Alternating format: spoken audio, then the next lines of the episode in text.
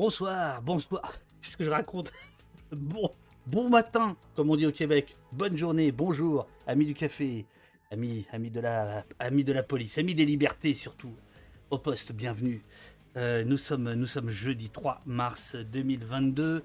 Euh, nous allons avoir une discussion, à mon avis, assez stimulante avec l'auteur de cet ouvrage, Adieu la liberté, Mathieu Slama, dont je vous ai déjà lu quatre fois la quatrième de couverture. hein. C'est le tarif. Euh, on va parler avec lui de la liberté, des coups de butoir faits aux libertés euh, par la droite et par la gauche. Euh, Mathieu Slama, on, a fait des petits réglages techniques, on a dit qu'on n'était pas forcément d'accord sur tout. C'est vrai, il y a des moments où j'ai lu son bouquin, où j'étais non pas agacé parce que c'était intellectuellement stimulant, mais énervé, quoi. Voilà, énervé. Donc ce matin, je suis énervé, mais ça va être, ça va être super. J'espère que, j'espère que vous allez bien remis du stream sauvage d'hier avec euh, Emmanuel euh, Macron. Bonjour, euh, bonjour à tous ceux qui nous rejoignent. Bonjour, euh, bonjour Rial, bonjour Aspirateur, bonjour Goxy, Particule 3, euh, Aïcha, bonjour, bonjour tout le monde. Merci à tous ceux qui prennent les abonnements en, début d'émission, ça file la patate. Et euh, bah, pour défendre la liberté, il faut du carburant. il faut du carburant financier, il faut du carburant intellectuel, il faut des bouquins. D'ailleurs, je poserai à Mathieu la question de savoir comment il en parle à la fin de son ouvrage. Euh, comment on peut, euh, on peut rétablir un peu les choses et est-ce que, est que le livre euh, L'essai, est-ce que c'est une, une, bonne arme pour ça? Alors, je vois qu'il est, il est prêt. Je vais, je vais le mettre. Alors, après l'émission, ah, enfin, je veux dire, après le, le, le, le débat, on fera le petit, le petit débrief, débrief comme, comme d'habitude. Et je vous annoncerai le programme de la semaine prochaine, parce qu'en fait, il y aura un petit programme, il y aura des petites choses. Voilà. Alors, hop, hop, hop, Mathieu, ça va être à vous dans quelques instants. Attention, attention, c'est le moment de faire comme moi, hein, de se tenir droit. Euh, il le fait. Attention, euh, hop, hop, hop, le micro est bon. C'est parti. Bonjour, bonjour Mathieu. Bonjour. Ah, on vous entend. Voilà. Quel est ce beau tableau derrière vous? Aucune idée.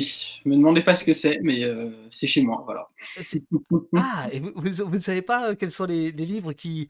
euh, Les, livres, pardon, les, Un, truc qui oh, c'est un truc qui me vient de ma famille, mais j'avoue que je ne sais pas du tout ce que c'est. c'est une fleur. Ah oui, oui, tout à fait.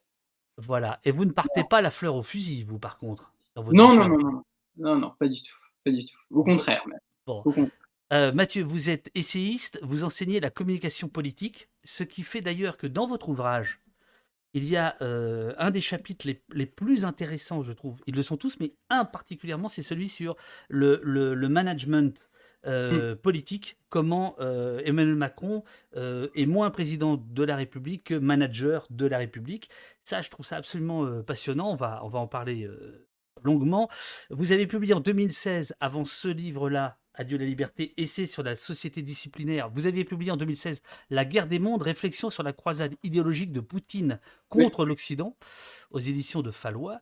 Euh, J'avoue que je n'ai pas lu ce, ce premier ouvrage, mais évidemment, euh, je suis un peu obligé de vous poser la question. Qu'est-ce que que- qu'est-ce que vous pensez rapidement de ce qui est en train de se passer en Ukraine, en Europe, à Moscou, au Kremlin et, et dans notre Oui, bah, je- non, mais très, très rapidement, parce que c'est vrai que je, je- euh, c'était, j'ai écrit ce livre il y a une dizaine d'années où je, je suivais beaucoup euh, la, c'était le moment de la crise syrienne, la crise ukrainienne, enfin tout se, se mélangeait et euh, la, la tension entre Poutine et le monde occidental était au plus haut et j'analysais ça du point de vue idéologique.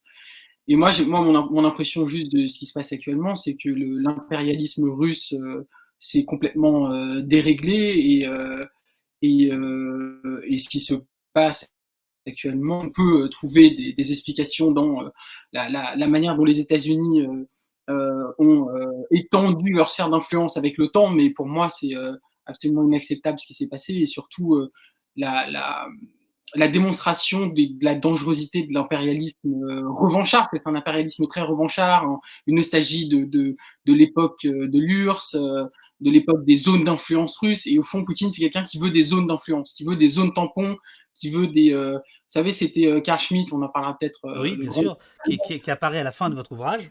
Voilà, absolument, et qui, avait théorisé la, les, les, grands espaces. Et, et, et, et je pense que c'est une forme d'impérialisme que Poutine réactive aujourd'hui. Alors, il y a l'impérialisme américain, mais aujourd'hui, l'impérialisme russe se fait militaire, c'est quand même une invasion d'un pays souverain. Enfin, tout ça m'inquiète énormément, et, et, je suis aussi inquiet de voir le, le nombre de gens, à gauche comme à droite, mais notamment à gauche, qui essayent de trouver des justifications à ce que vient de faire Poutine avec euh, euh, via l'OTAN, etc. Alors, il ne s'agit pas d'être naïf sur ce que fait l'OTAN, mais je, suis assez surpris par la, en tout cas dans les, dans les premiers jours de réaction, de la, la, la sorte de, faiblesse euh, de réaction d'une partie de, des, politiques sur ce qui se passe. Voilà. Mais, donc, je suis très inquiet, très inquiet. Dans, dans, cette, euh, dans cette conjoncture, est-ce que c'est bien, est-ce que c'est bien utile de parler de, de liberté, de sortir ce livre-là euh, Alors évidemment, vous l'avez pas sorti. J'en sais quelque chose. Vous n'avez pas fait exprès ça sorte. Euh, c'est sorti au mois de janvier, je crois, ou peut-être même. C'est sorti en janvier, oui. Donc ouais. c'est sorti il y, a, il y, a, plus d'un mois. et c'est vrai que on peut trouver. Non, mais la, la, la, vraie question, c'est qu'on peut trouver que au regard de ce qui se passe, du drame ukrainien, de, de, de, de, tout ça, on peut trouver que c'est dérisoire de parler de ce qui se passe dans notre pays. Et je pense qu'en effet, là, euh, aujourd'hui, après, après, après ce qui se passe, il faut, il faut raison garder et ne pas rentrer dans, en effet, dans, dans, dans certaines, euh, comment dire, exagérations, euh, voilà. Mais il faut pas non plus que ça empêche de, de, de, de, regarder ce qui se passe dans le pays, de faire le bilan de ces deux années et peut-être plus d'ailleurs. Euh, on parlera sans doute d'autres, d'autres choses comme les gilets jaunes ou, ou, ou la, la, lutte antiterroriste, mais passons mais euh, ça ne doit pas nous empêcher de faire le, le, bilan de ça, même si en effet l'époque, euh, là, enfin en tout cas le, le contexte est, est, quand même euh, est quand même terrible et euh, il faut savoir raison garder. Évidemment, on n'est pas dans la Russie de Poutine, euh, voilà. Mais j'ai toujours du mal, juste pour finir là-dessus, mais j'ai toujours du mal. Beaucoup de gens me disent, mais aller aller en Russie ou en, en Iran ou ou je sais pas où pour voir ce que c'est une vraie dictature. Et j'ai toujours du mal avec cet argument parce que depuis quand notre notre élément de comparaison, c'est les pays ces pays autoritaires-là. Je veux dire, euh, on a quand même euh, notre élément de comparaison, ça va être plutôt nos, idéaux, notre euh, l'idéal républicain qu'on qu a construit en France et non pas les dictatures de pays qui ne sont en rien comparables évidemment avec ce qu'on vit, mais qui ne sont pas non plus des exemples à avoir ou quoi que ce soit. Donc, voilà. Alors, je, je, le disais euh, en, en, début d'émission, euh, quand on faisait des tests, on s'est dit qu'on n'était pas d'accord sur, euh, sur certaines choses. J'ai terminé votre ouvrage cette nuit, j'ai tout lu, j'ai stabilosé un grand nombre de pages, figurez-vous. Je vous propose de, de, parcourir le livre page après page, enfin pas, pas, toutes les pages évidemment, mais euh, de suivre la chronologie, mais peut-être euh, serait-il bon de résumer d'abord votre, votre pensée. Euh, Qu'est-ce que, en quelques, en quelques mots, vous pourriez dire de, la quintessence de votre ouvrage? Bah, Je pense que le, mon, mon, idée de départ, c'est de se dire, euh, ce qu'on a vécu de, de, depuis deux ans est, est, est inédit. C'est quelque chose qu'on n'a jamais vécu, nous, en tout cas, dans, dans notre vie, d'une part, oui. et puis même dans, dans, dans, notre histoire récente, c'est inédit. Euh, et du jour au lendemain, en fait, on a tout perdu. C'est-à-dire que du jour au lendemain, euh, l'État avait le droit de nous dire vous ne pouvez pas sortir à telle heure, vous devez sortir seulement à des heures autorisées, vous devez vous faire des, attestations pour vous autoriser à sortir. On met des policiers un peu partout euh, euh, en France, euh, dans les rues, euh, pour contrôler les gens, s'assurer qu'ils sont dehors à la bonne heure et pour les bonnes justifications. Demandons d'ailleurs souvent aux gens euh, des justifications d'ordre privé. Donc on a vu même un, une confusion entre le public et le privé, qui est quand même la marque des, des, des régimes non démocratiques. Euh, du jour au lendemain, euh, l'État euh, a parlé sur un ton martial. on a entendu le Premier ministre dire le couvre-feu est maintenu jusqu'à nouvel ordre. Un mot qui n'a rien à faire dans un, dans un monde démocratique normalement. Du jour au lendemain, on a été obligé de porter des masques dans la rue, avec encore une fois sous la pression policière. et puis finalement, tout ça a abouti à un système de QR code qui autorisait certains sous condition à, à, avoir une vie sociale et qui excluait de facto des millions de Français de, de, de, toute vie sociale. Et donc mon questionnement, c'est de se dire comment euh, co comment ça s'est fait, quelle est la raison profonde de cette euh, de cette euh, de cette incroyable défaillance démocratique euh, qui s'est faite quand même dans un silence euh, assez relatif, euh, en tout cas dans la première année de, de la crise. Et donc tout le livre, c'est essayer de comprendre la raison profonde de cette de cette incroyable éclipse de la liberté.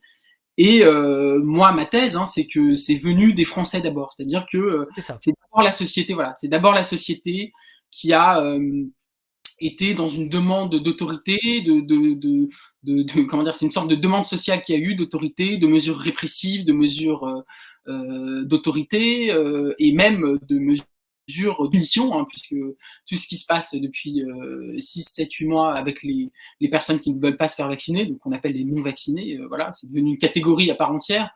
Euh, c'est soutenu hein, par la population qui demande des, des mesures répressives contre les non vaccinés.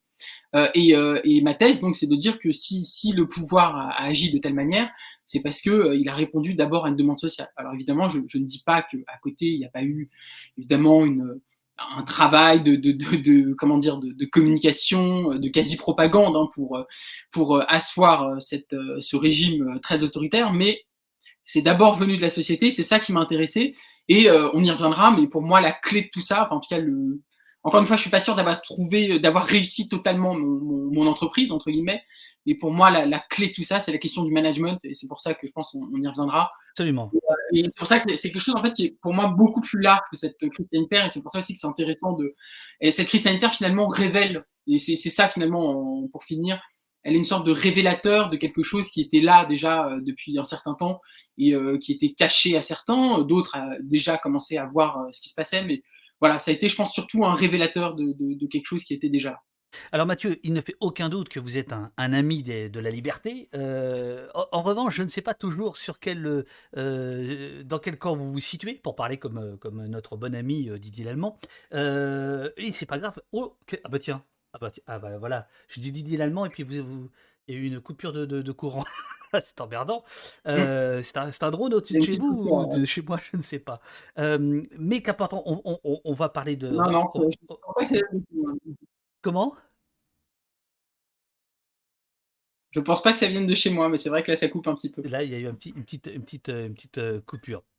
Euh, euh, mais on, on, on, parlera de ça, de d'où vous parlez, quel est votre, votre point de vue. Et, et, et dans le même mmh. temps, je, pour employer une autre expression consacrée, euh, vous, vous, vous, vous passez presque toutes les pages à dire immensément de bien euh, d'Agamben, qui est euh, alors là euh, classé très très à gauche, hein, qui est un penseur italien classé très à gauche. Vous vous vous, vous convoquez évidemment Foucault, vous convoquez voilà, vous, vous convoquez les grandes pensées de, de, gauche, mais vous en critiquez d'autres. On va on va y venir. Mais alors, oui, effectivement. Mm. Eh oui, oui, très important. Oui, oui, oui, mmh. la trahison des clercs. Non, mais je vous l'ai dit, je l'ai lu votre bouquin. Qu'est-ce que vous croyez, vous? Alors, page 18 l'État n'est policier que parce que la société est policière. Donc, euh, si je comprends bien, au départ, vous nous expliquez ce que vous venez de dire en, en résumé, comme quoi vous avez bien écrit votre livre. Euh, en fait, tout ça, c'est de notre faute. C'est la faute du peuple. C'est le peuple qui a demandé euh, plus de police. Et d'ailleurs, euh, votre thèse, c'est de dire le peuple est policier, le peuple est délateur. Oui. Euh, vous parlez notamment des, de ce que vous appelez les signalements sur, sur les réseaux sociaux, etc. ça commence là pour vous. Bah oui, je crois que en fait le et c'est là aussi, euh, je, pense que c'est aussi peut-être un, un, point mort de, de, de, la, de la réflexion sur le sujet, c'est de considérer que euh, le, le, peuple a été asservi ou euh... moi je crois pas du tout. Je crois euh, justement et, et je m'appuie là-dessus sur euh, tous les sondages qui... alors on peut penser ce qu'on veut des sondages hein, évidemment euh, je suis moi-même le premier critique sur les biais qu'il peut avoir dans les dans les questions posées tout ça. Mais tous les sondages depuis deux ans qui sont parus que ce soit sur le confinement le couvre-feu le masque dans la rue le pass montrent un, un, soutien quand même très majoritaire alors ultra majoritaire sur le confinement et plutôt majoritaire euh, sur le pass. Euh, on parle de entre 60 et 70% euh, sur le pass. Donc il y a eu un, un soutien massif, majoritaire aux mesures de restriction. Donc là, c'est la première chose à se dire, c'est que bah, fondamentalement, euh, la démocratie a fonctionné. Hein, euh, si on pense la démocratie comme la, la, la, le pouvoir du peuple, bah, c'est mis, c'est mis en place une politique qui était, qui était voulue par le peuple. Donc ça, c'est important à, à, avoir en tête parce que ça permet aussi de relativiser l'idée que savez, beaucoup disent il n'y a pas eu de référendum, etc. Moi, je suis persuadé qu'il y aurait eu des référendums, ça aurait été exactement la même chose, peut-être même pire. Mais en tout cas, voilà, puisque là, récemment, il y avait euh, des sondages qui sortaient sur euh, le fait est-ce qu'il fallait euh, refuser des soins ou non aux non vaccinés et le, les résultats étaient majoritairement en faveur de cette de cette mesure folle. Donc, je pense qu'il faut, il faut regarder ça, comment dire, sans, sans, déni. Il faut regarder ça sans déni et se dire qu'au fond, le problème fondamental, il est là. quand vous avez la mairie du, je crois que c'est dans le 20e arrondissement de Paris, qui fait un message à ses administrés lors du premier confinement pour leur dire euh, cessez d'appeler euh, les services de police euh, parce que vous êtes en train de saturer les lignes et les empêcher de faire leur travail par ailleurs, c'était par rapport à des, à des appels de délation. Hein. Je, je, je, relate ça assez en détail dans le livre. Donc c'était, on a vu des phénomènes de délation vis-à-vis des gens qui ne respectaient pas le confinement. donc c'est mis en place quand même une société tout à fait assez pénible euh, qui, euh, où on a retrouvé un peu les corbeaux, euh, la délation et puis aussi la demande, encore une fois, d'autorité. Et ça, c'est intéressant parce qu'au fond, moi, je, j'évoque l'idée qu'il y a eu une sorte de citoyen policier qui s'est mise en place depuis deux ans, une sorte de nouveau concept qui est apparu, où finalement on a demandé aux gens d'être à la fois vigilants pour eux-mêmes, ça, euh, personne ne peut contester qu'il faut être vigilant pour soi-même, mais aussi vigilant vis-à-vis des autres et du comportement des autres, euh, savoir si les gens se comportaient bien ou non. Et ça, c'est ça s'est vraiment installé. Euh, et au fond, l'idée, quand, quand on, pour le pass sanitaire, on demande à des Français de contrôler d'autres Français, parce qu'au final, c'est quand même ça le pass dans son fonctionnement, en tout cas quotidien, c'est quand même l'idée qu'il il faut que des Français qui tiennent des lieux de sociabilité, théâtre, café, que sais-je, contrôle d'autres Français, soit un peu les policiers, euh, des agents de police euh, euh, à la place de la police, la police elle-même faisant ensuite les contrôles des, des, citoyens policiers. Moi, je pense que c'est pas un hasard et que ça, ça, ça, ça dit aussi quelque chose de cette société qui s'est installée où chacun est pilote, chacun est le, est le finalement le, surveillant de, d'autrui. Alors c'est, ce que vous appelez, c'est ce que vous appelez page 42. le fait majeur de cette pandémie, c'est bien nous citoyens citoyens qui avons exigé de l'État qui nous asservisse et qui avons exigé des autres qu'ils se soumettent aux règles. C'est le chapitre est intitulé La dictature citoyenne. Valeur anarchiste dans, dans, le, dans le chat vous demande est-ce que le peuple est policier ou est-ce qu'il est manipulé pour devenir policier?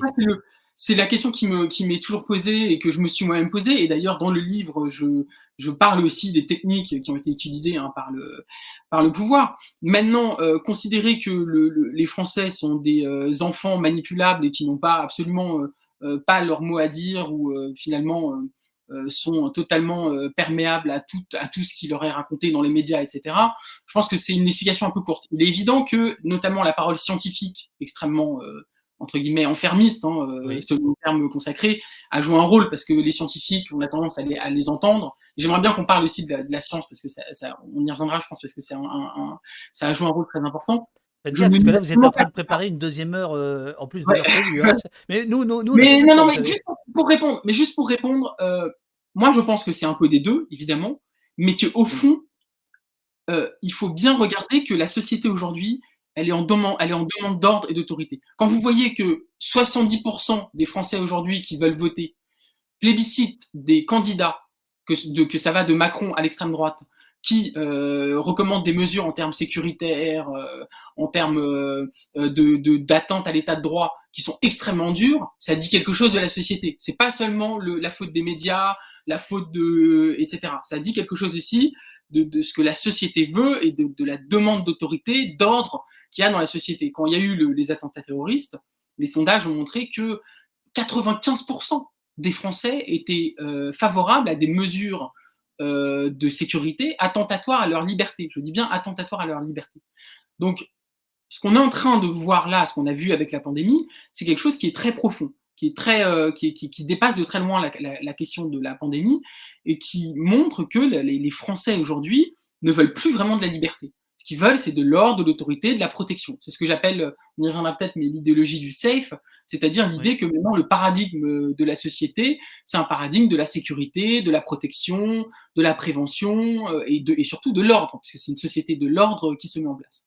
Et moi, je pense qu'il faut regarder ça parce que je pense que c'est aussi un des points, un peu des, des, des angles morts de la gauche de manière générale dans sa réflexion, c'est de se dire euh, c'est euh, les médias et les politiques qui assomment euh, la population. Alors c'est un peu ce que le, ce que le chat vous, c'est un peu ce que le chat vous répond et c'est un peu le, le, petit malaise que j'ai eu en, en, lisant votre livre qui par ailleurs, je le redis, parce que là il y a des gens qui arrivent, est vraiment stimulant, c'est que on a quand même un peu l'impression que vous oubliez les 10, 15, 20, 30 années qui précédaient. Hein. Vous, vous, allez assez peu en arrière. Je l'évoque, mais, vous l'évoquez, mais c'est vraiment très rapide, comme s'il n'y avait pas eu de préparation. Euh, si je puis dire, de ces esprits. Je, me permets de parler de ça, puisque vous citez à d'autres reprises Donald Chomsky, soit pour l'encenser, soit pour le critiquer, mais vous voyez bien ce que je veux dire sur la, fabrique du consentement, qui arrive en même temps que la servitude volontaire, qui est évidemment le, propos de votre, votre bouquin. Là, est-ce que vous ne pensez pas qu'il y, a une petite légèreté de votre part? Je, alors, on peut, on peut, on peut dire qu'en effet, euh, j'aurais pu me pencher davantage sur. 50 euh, ans, dit même encore un autre. Non, mais c'est vrai, c'est vrai, tous les travaux sur la sécurité, sur la manière dont, dont le, comment dire, le paradigme sécuritaire s'est mis en place ces 20 dernières années, la question de. toutes ces questions-là, et toutes les lois liberticides qui ont été prises, que j'évoque hein, évidemment. Mais mon, propos, c'était vraiment de se concentrer sur ces deux années, essayer de comprendre les mécanismes derrière, et puis de sortir un petit peu des sentiers euh, battus, on va dire. Euh, voilà, que, sur lesquels il y a déjà eu énormément de travaux. Moi, je voudrais juste ajouter une chose parce que je, je, je, sais, je sais à peu près les réactions que cette thèse provoque et, je les entends. Et, et, voilà, encore une fois, je pense que, et on y reviendra, il y a eu tout un travail de management de cette crise pour faire accepter certaines mesures. Et puis évidemment, quand vous menacez les gens de perte de, de, perte de toute vie sociale, quand vous inventez une telle méthode de gouvernement qui consiste quand même à faire du chantage à la liberté et à dire aux gens euh, on vous interdit de toute, de toute vie sociale, euh, sinon vous vous comportez de telle manière, bah, les gens vont, avoir tendance à suivre, à suivre les ordres et à être obéissants, hein, évidemment. Mais euh, moi, ce que je veux dire finalement, c'est qu'au fond, c'est pas si surprenant que ça. C'est-à-dire que dans les périodes de crise, que ce soit sécuritaire, bah, terroriste, hein, voilà, sanitaire ou quoi que ce soit, évidemment que la demande de protection va être forte. Évidemment que dans les populations, euh, chez les citoyens, il va y avoir ce réflexe de se dire je préfère perdre un peu de liberté et de continuer à vivre si je, suis un peu euh, grossier. Donc, ce que je veux dire, c'est qu'au fond, le vrai problème, il faut regarder ça en face, je pense, sans être euh, naïf sur les techniques aussi qui permettent, comme, le dit Chomsky, de fabriquer du consentement, et je l'évoque aussi dans le livre. Mais au fond, c'est, et j'espère qu'on y reviendra, mais c'est la question de l'état de droit derrière. C'est-à-dire que au fond, la République française, c'est aussi l'état de droit. Et l'état de droit, c'est quoi? C'est des mécanismes euh, de protecteurs de, de, la liberté des gens, qui à la fois est censé les protéger de l'arbitraire du pouvoir, mais qui les protège aussi d'eux-mêmes. C'est-à-dire que quand les citoyens veulent des caméras de surveillance partout, quand les citoyens veulent des passes partout, quand les citoyens veulent des confinements, veulent des mesures extrêmement autoritaires, etc., normalement, il y a un état de droit qui doit être là pour leur dire non pour leur dire non, on ne mettra pas en place ça, même si vous le voulez. Et ça, c'est la grande idée républicaine d'une déclaration des droits, d'un système juridique qui est encore une fois protecteur des droits des citoyens et euh, dont qui est le fondement même de, de, notre système politique, encore une fois. C'est ça aussi qui dysfonctionne depuis, bah, depuis deux ans, ça a complètement euh, volé en éclats, mais euh, même avant, face au terrorisme et dans la lutte contre l'insécurité, etc., c'est tout ça qui vole en éclats en fait. Et donc au fond, la vraie question à se poser, c'est autant la manière dont la servitude volontaire, entre guillemets, s'est mise en place, mais aussi comment les mécanismes de, on va dire, euh, de, protection de nos droits, de nos libertés, euh, ont dysfonctionné depuis, euh, depuis des années. Et c'est ça, moi aussi, je pense qu'il y a le cœur à la fois de ma réflexion et puis de, tout ce qui s'est passé depuis, depuis deux ans et même avant. Hein. Alors, je, vais vous lire deux, deux petits passages du, de votre ouvrage. Les mots manquent face à une telle trahison de la part des institutions censé euh, nous protéger de l'arbitraire et des atteintes à nos libertés. Cette incroyable faillite pose d'innombrables questions, au premier rang desquelles qui nous protège de l'arbitraire? Je vous demanderai de nous répondre à cette question, qui nous protège de l'arbitraire? Et euh, page 61, beaucoup plus loin, vous voyez, j'ai changé de stabilo parce que le jaune ne marchait plus, j'ai pris le orange, hein, c'est le, code de, de, poste. Non, mais c'est important ces détails-là, c'est important. Euh, la démocratie ne tient pas à grand-chose, dites-vous. La vitalité d'un régime démocratique se mesure bien davantage à la manière dont les libertés s'expriment, à la manière dont les citoyens exercent ces libertés, y compris face à des décisions politiques qu'ils jugent illégitimes ou antidémocratiques. Alors, c'est un autre point que celui que vous venez de développer, que vous venez de développer euh, mais c'est aussi euh, ce qui tend tout votre ouvrage, puisque vous, vous êtes euh, voilà, vous, vous êtes éclairé par euh, le phare de la Déclaration des droits de l'homme euh, et du citoyen, 1789, la République, vous avez ça chevillé au corps, et c'est tout votre, tout votre propos. Alors, qu'est-ce qui nous, qu'est-ce qui nous protège de l'arbitraire? Alors, il y, y, a deux choses dans, dans, votre question. la, la, première chose, c'est que les gens ont oublié que lors du, lors du premier confinement, en fait, le Conseil d'État avait été sollicité par un groupe de jeunes juristes, voilà, qui en fait lui demandait de d'exiger du gouvernement qu'il durcisse les mesures de confinement. Voilà. D'ailleurs, c'est quelque chose qu'on a oublié, c'est que beaucoup de gens, notamment des politiques, et notamment des politiques d'extrême droite qui aujourd'hui se font les parangons de la liberté contre tout de manière totalement hypocrite et opportuniste, c'est les mêmes qui, lors du premier confinement d'ailleurs, demandaient euh, euh, au gouvernement de durcir les mesures de confinement. Bref, passons. Donc le Conseil d'État euh, se retrouve devant cette requête, bref, et décide de, ne pas y donner suite, mais néanmoins fait des recommandations, voilà, à titre indicatif évidemment, mais fait des recommandations au gouvernement. Et en fait, le Conseil d'État a demandé au gouvernement de durcir les mesures de confinement, alors qu'on vivait peut-être le l'installation euh, effective d'un État policier hein, euh, pour tous les Français et peut-être la, la, la, la, mesure qui pour moi est la plus la plus folle, la plus la plus euh, inacceptable et la plus la plus grave qui a été prise dans cette pandémie et dans ces 50 dernières années. Donc le Conseil d'État lui-même a fait ça. Donc qu'est-ce que ça veut dire ça? Alors et après comme vous le savez, vous avez suivi tout ça, je, je, je le sais, mais le Conseil d'État, le, le, Conseil constitutionnel, etc., ont tout validé, euh, sauf à quelques mini-exceptions près. Euh, d'ailleurs, euh, en se contredisant d'une décision à l'autre, d'un avis à l'autre. donc les contre-pouvoirs ont complètement dysfonctionné. le Parlement, bah, là, on a vu un peu le, ce que la Ve République pouvait donner de pire, c'est-à-dire une assemblée de députés godillots qui, où au fond la distinction entre l'exécutif et le législatif n'existe quasiment plus. Hein, voilà, c'est-à-dire que les décisions de l'exécutif prises en Conseil de défense euh, sont quasiment euh, des lois euh, promulguées dès le lendemain finalement, puisque ouais, ouais, absolument. ne fait rien. Et ça aussi, ça nous dit quelque chose du régime autoritaire dans lequel on, est quand même entré, et ça devrait inquiéter tout démocrate. Et donc, ce que je dis moi, c'est que au fond, tous les mécanismes de contre-pouvoir, de séparation des pouvoirs, tout en fait, tout ce que tout ce qu'on a inventé, enfin tout ce que les démocraties libérales finalement ont inventé au fil des siècles et au fil des décennies, tout ça s'est complètement évaporé euh, en l'espace d'un virus et en l'espace de quelques jours, au fond, puisque euh, dès le 16 mars, tout ça disparaît. Euh, et le, problème dans tout ça, c'est qu'au fond, on s'est rendu compte que nos libertés, finalement, pouvaient disparaître du jour au lendemain comme ça, sur décision d'un homme seul en Conseil de défense. On s'est rendu compte de ça, et puis on s'est rendu compte surtout qu'on n'était plus protégé, en fait. C'est-à-dire que toute l'idée républicaine, parce que moi je suis profondément républicain, euh, et euh, encore plus depuis cette crise d'ailleurs, euh, je pense que ce qu'on a travaillé, c'est vraiment l'idée républicaine, toute l'idée républicaine de la protection des droits, du, du, système juridique qui justement est là pour protéger les citoyens du pouvoir, de l'arbitraire du pouvoir, mais tout ça s'est effondré. Et c'est ça pour moi qui est quand même fondamental, c'est qu'au fond, je suis étonné que si peu de gens aient remarqué ça en fait. C'est-à-dire que c'est pas seulement des petites pertes de liberté qu'on a eues, des, des, bah, voilà, des choses de, auxquelles il fallait consentir au nom de la protection contre un virus. Moi, je suis le premier à, à pas minimiser la gravité de ce virus, mais c'est tout un système politique, un système juridique qui s'est effondré en fait.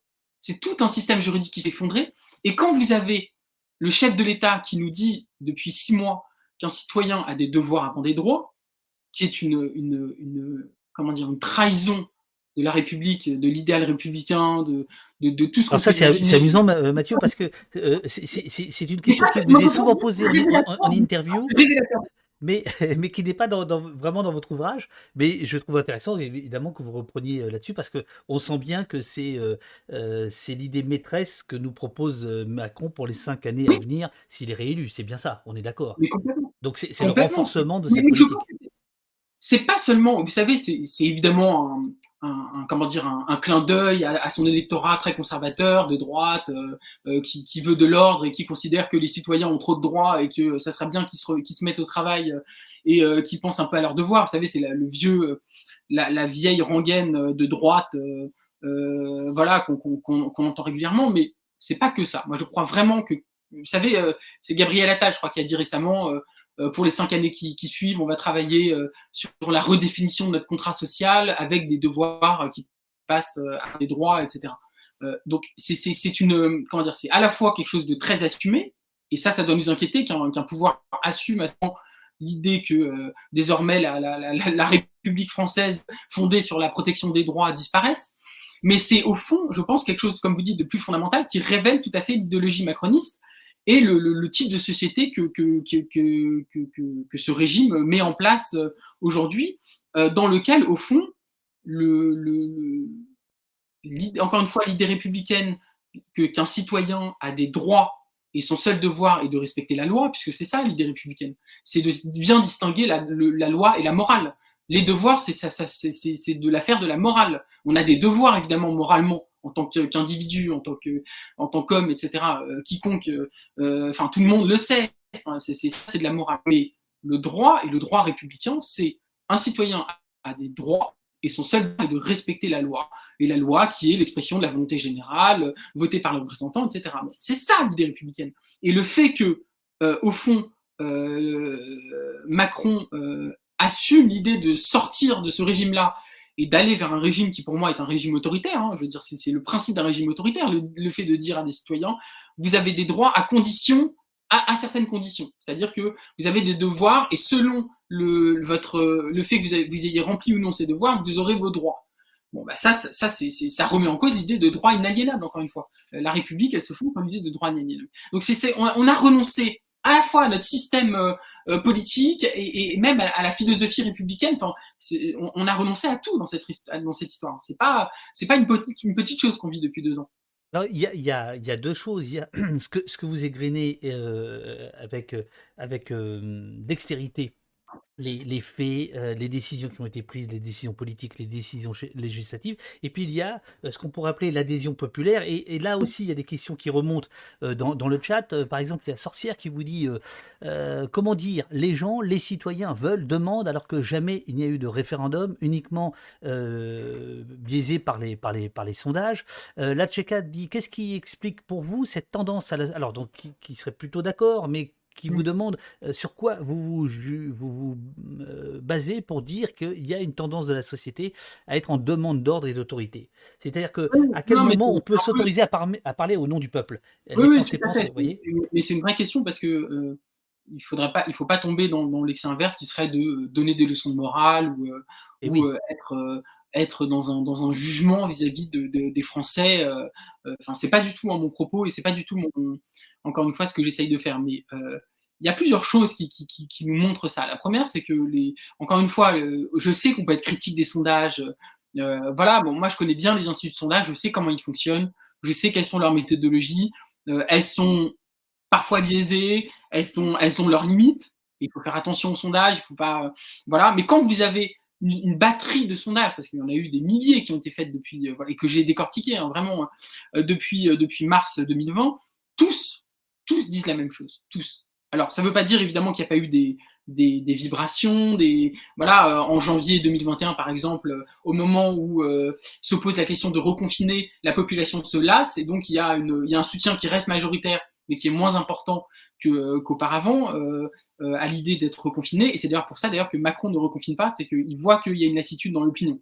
D'ailleurs, c'est le seul moment où vous lui reconnaissez. Oui, absolument. Euh... du courage, là. Du courage, hein. c'est à la fin du bouquin, vous, vous lui dites Ah non, mais là, quand même. Ah, il, faut, il, faut être, il faut être juste aussi, et à ce moment-là, je lui reconnais du courage parce qu'il il, il, va contre la, parole scientifique et euh, il prend une sorte de décision enfin politique qui est de dire non, je ne veux pas euh, réenfermer un peuple tout entier, un pays tout entier, euh, voilà, sachant qu'il y avait le couvre-feu en même temps. Donc, mais pour revenir à la question, les sondages nous le montrent.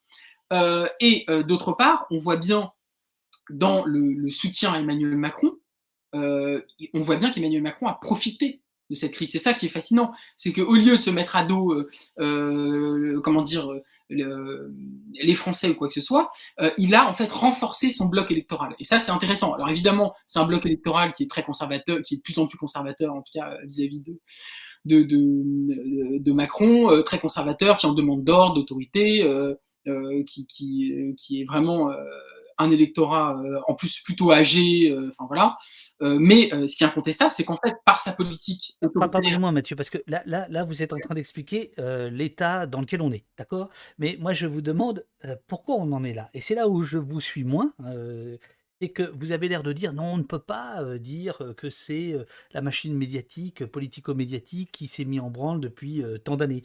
Vous, rejetez ça en, disant, d'une certaine manière, il y a une forme presque quasi naturelle que le peuple demande, soit assoiffé de plus de sécurité, de plus d'ordre. Le peuple est lui-même policier, etc. Je ne nie pas, je nie pas du tout le, encore une fois, le, rôle hein, des médias, le rôle encore une fois des discours, des stratégies de discours politiques aussi, puisque euh, le fait de, de, de, présenter sous, sous, un certain angle une situation, le fait de dramatiser, que ce soit la question de la sécurité, euh, la question de, de tous ces sujets-là. Évidemment, la crise sanitaire, même si elle était grave, il y a eu des discours parfois apocalyptiques qui étaient un peu en décalage avec la réalité. Il est évident que ça joue un rôle, et encore une fois, je ne dis pas le contraire. Évidemment que ça joue un rôle.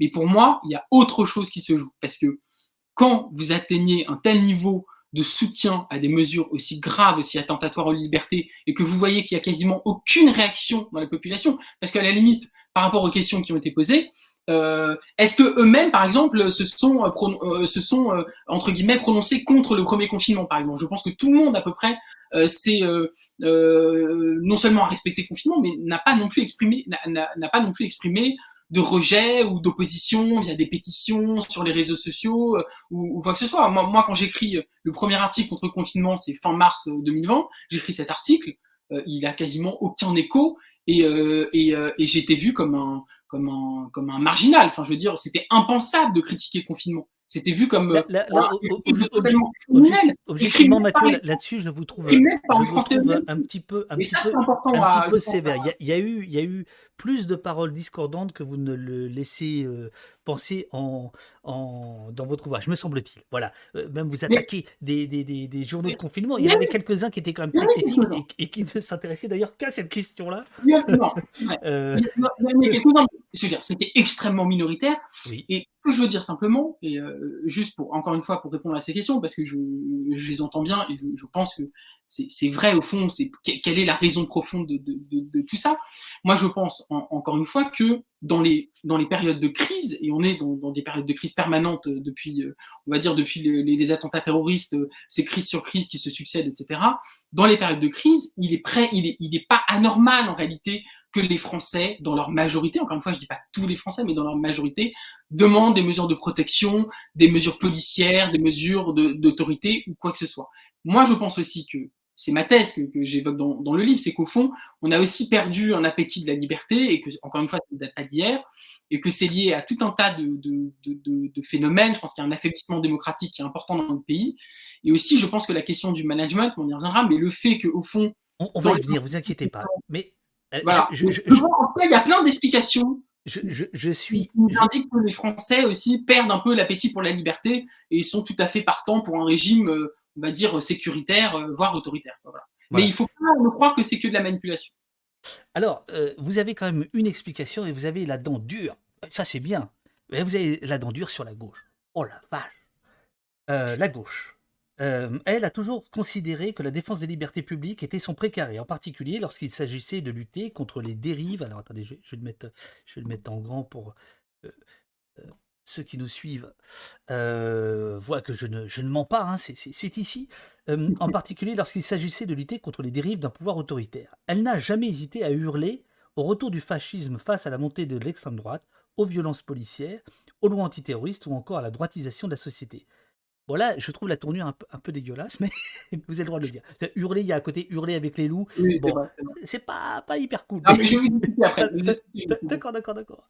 Euh, mais alors, regardez, regardez, euh, il reste, il reste ce petit passage. Mais lorsque l'état d'exception sanitaire s'impose sans aucun débat démocratique, lorsque les libertés publiques disparaissent effectivement sous l'effet de cet état d'exception, lorsque la menace est donc devant ses yeux, littéralement devant elle, éclatante d'évidence, la gauche, et là je suis euh, d'accord avec vous, la gauche se tait et se terre, bien écrit, gesticulante, bah, le terme gesticulante, bon, gesticulante lorsqu'il s'agit d'agiter une menace fasciste imaginaire, muette lorsque la démocratie s'écroule, comment comprendre une telle faillite? Alors là... Alors là, vous n'allez pas être content. Là, mon cher Mathieu, je suis heureux de vous avoir invité. Non, non, mais je trouve ça super qu'on puisse discuter. Euh, allez-y. Alors, justification, explication de texte. Je vais essayer de me défendre. Je vais essayer de défendre de ces, de ces propos euh, un petit peu euh, polémiques. Euh, au fond, moi, ce que je dis, c'est très simple et c'est et en effet, je le dis avec un côté provocateur parce que c'est vraiment aussi une certaine colère, un énervement qui m'a poussé à, écrire ça. C'est qu'au fond, la gauche, notamment la gauche euh, marxiste, on va dire, de ces 20, 30 dernières années, a fait vraiment de la, défense des libertés un sujet fondamental face au terrorisme, face à, la sécurité, etc. Et c'est un travail admirable et que je ne renie absolument pas. Euh, notamment lorsqu'il y avait eu les débats sur la déchéance de nationalité, par exemple, la gauche a été au rendez-vous. Sur la question sécuritaire, sur euh, toutes les, lois sécuritaires qui, qui sont mises en place depuis une dizaine d'années, la gauche est là également. Et il faut s'en féliciter. Maintenant, ces choses-là euh, qu'il faut combattre, ça n'est rien.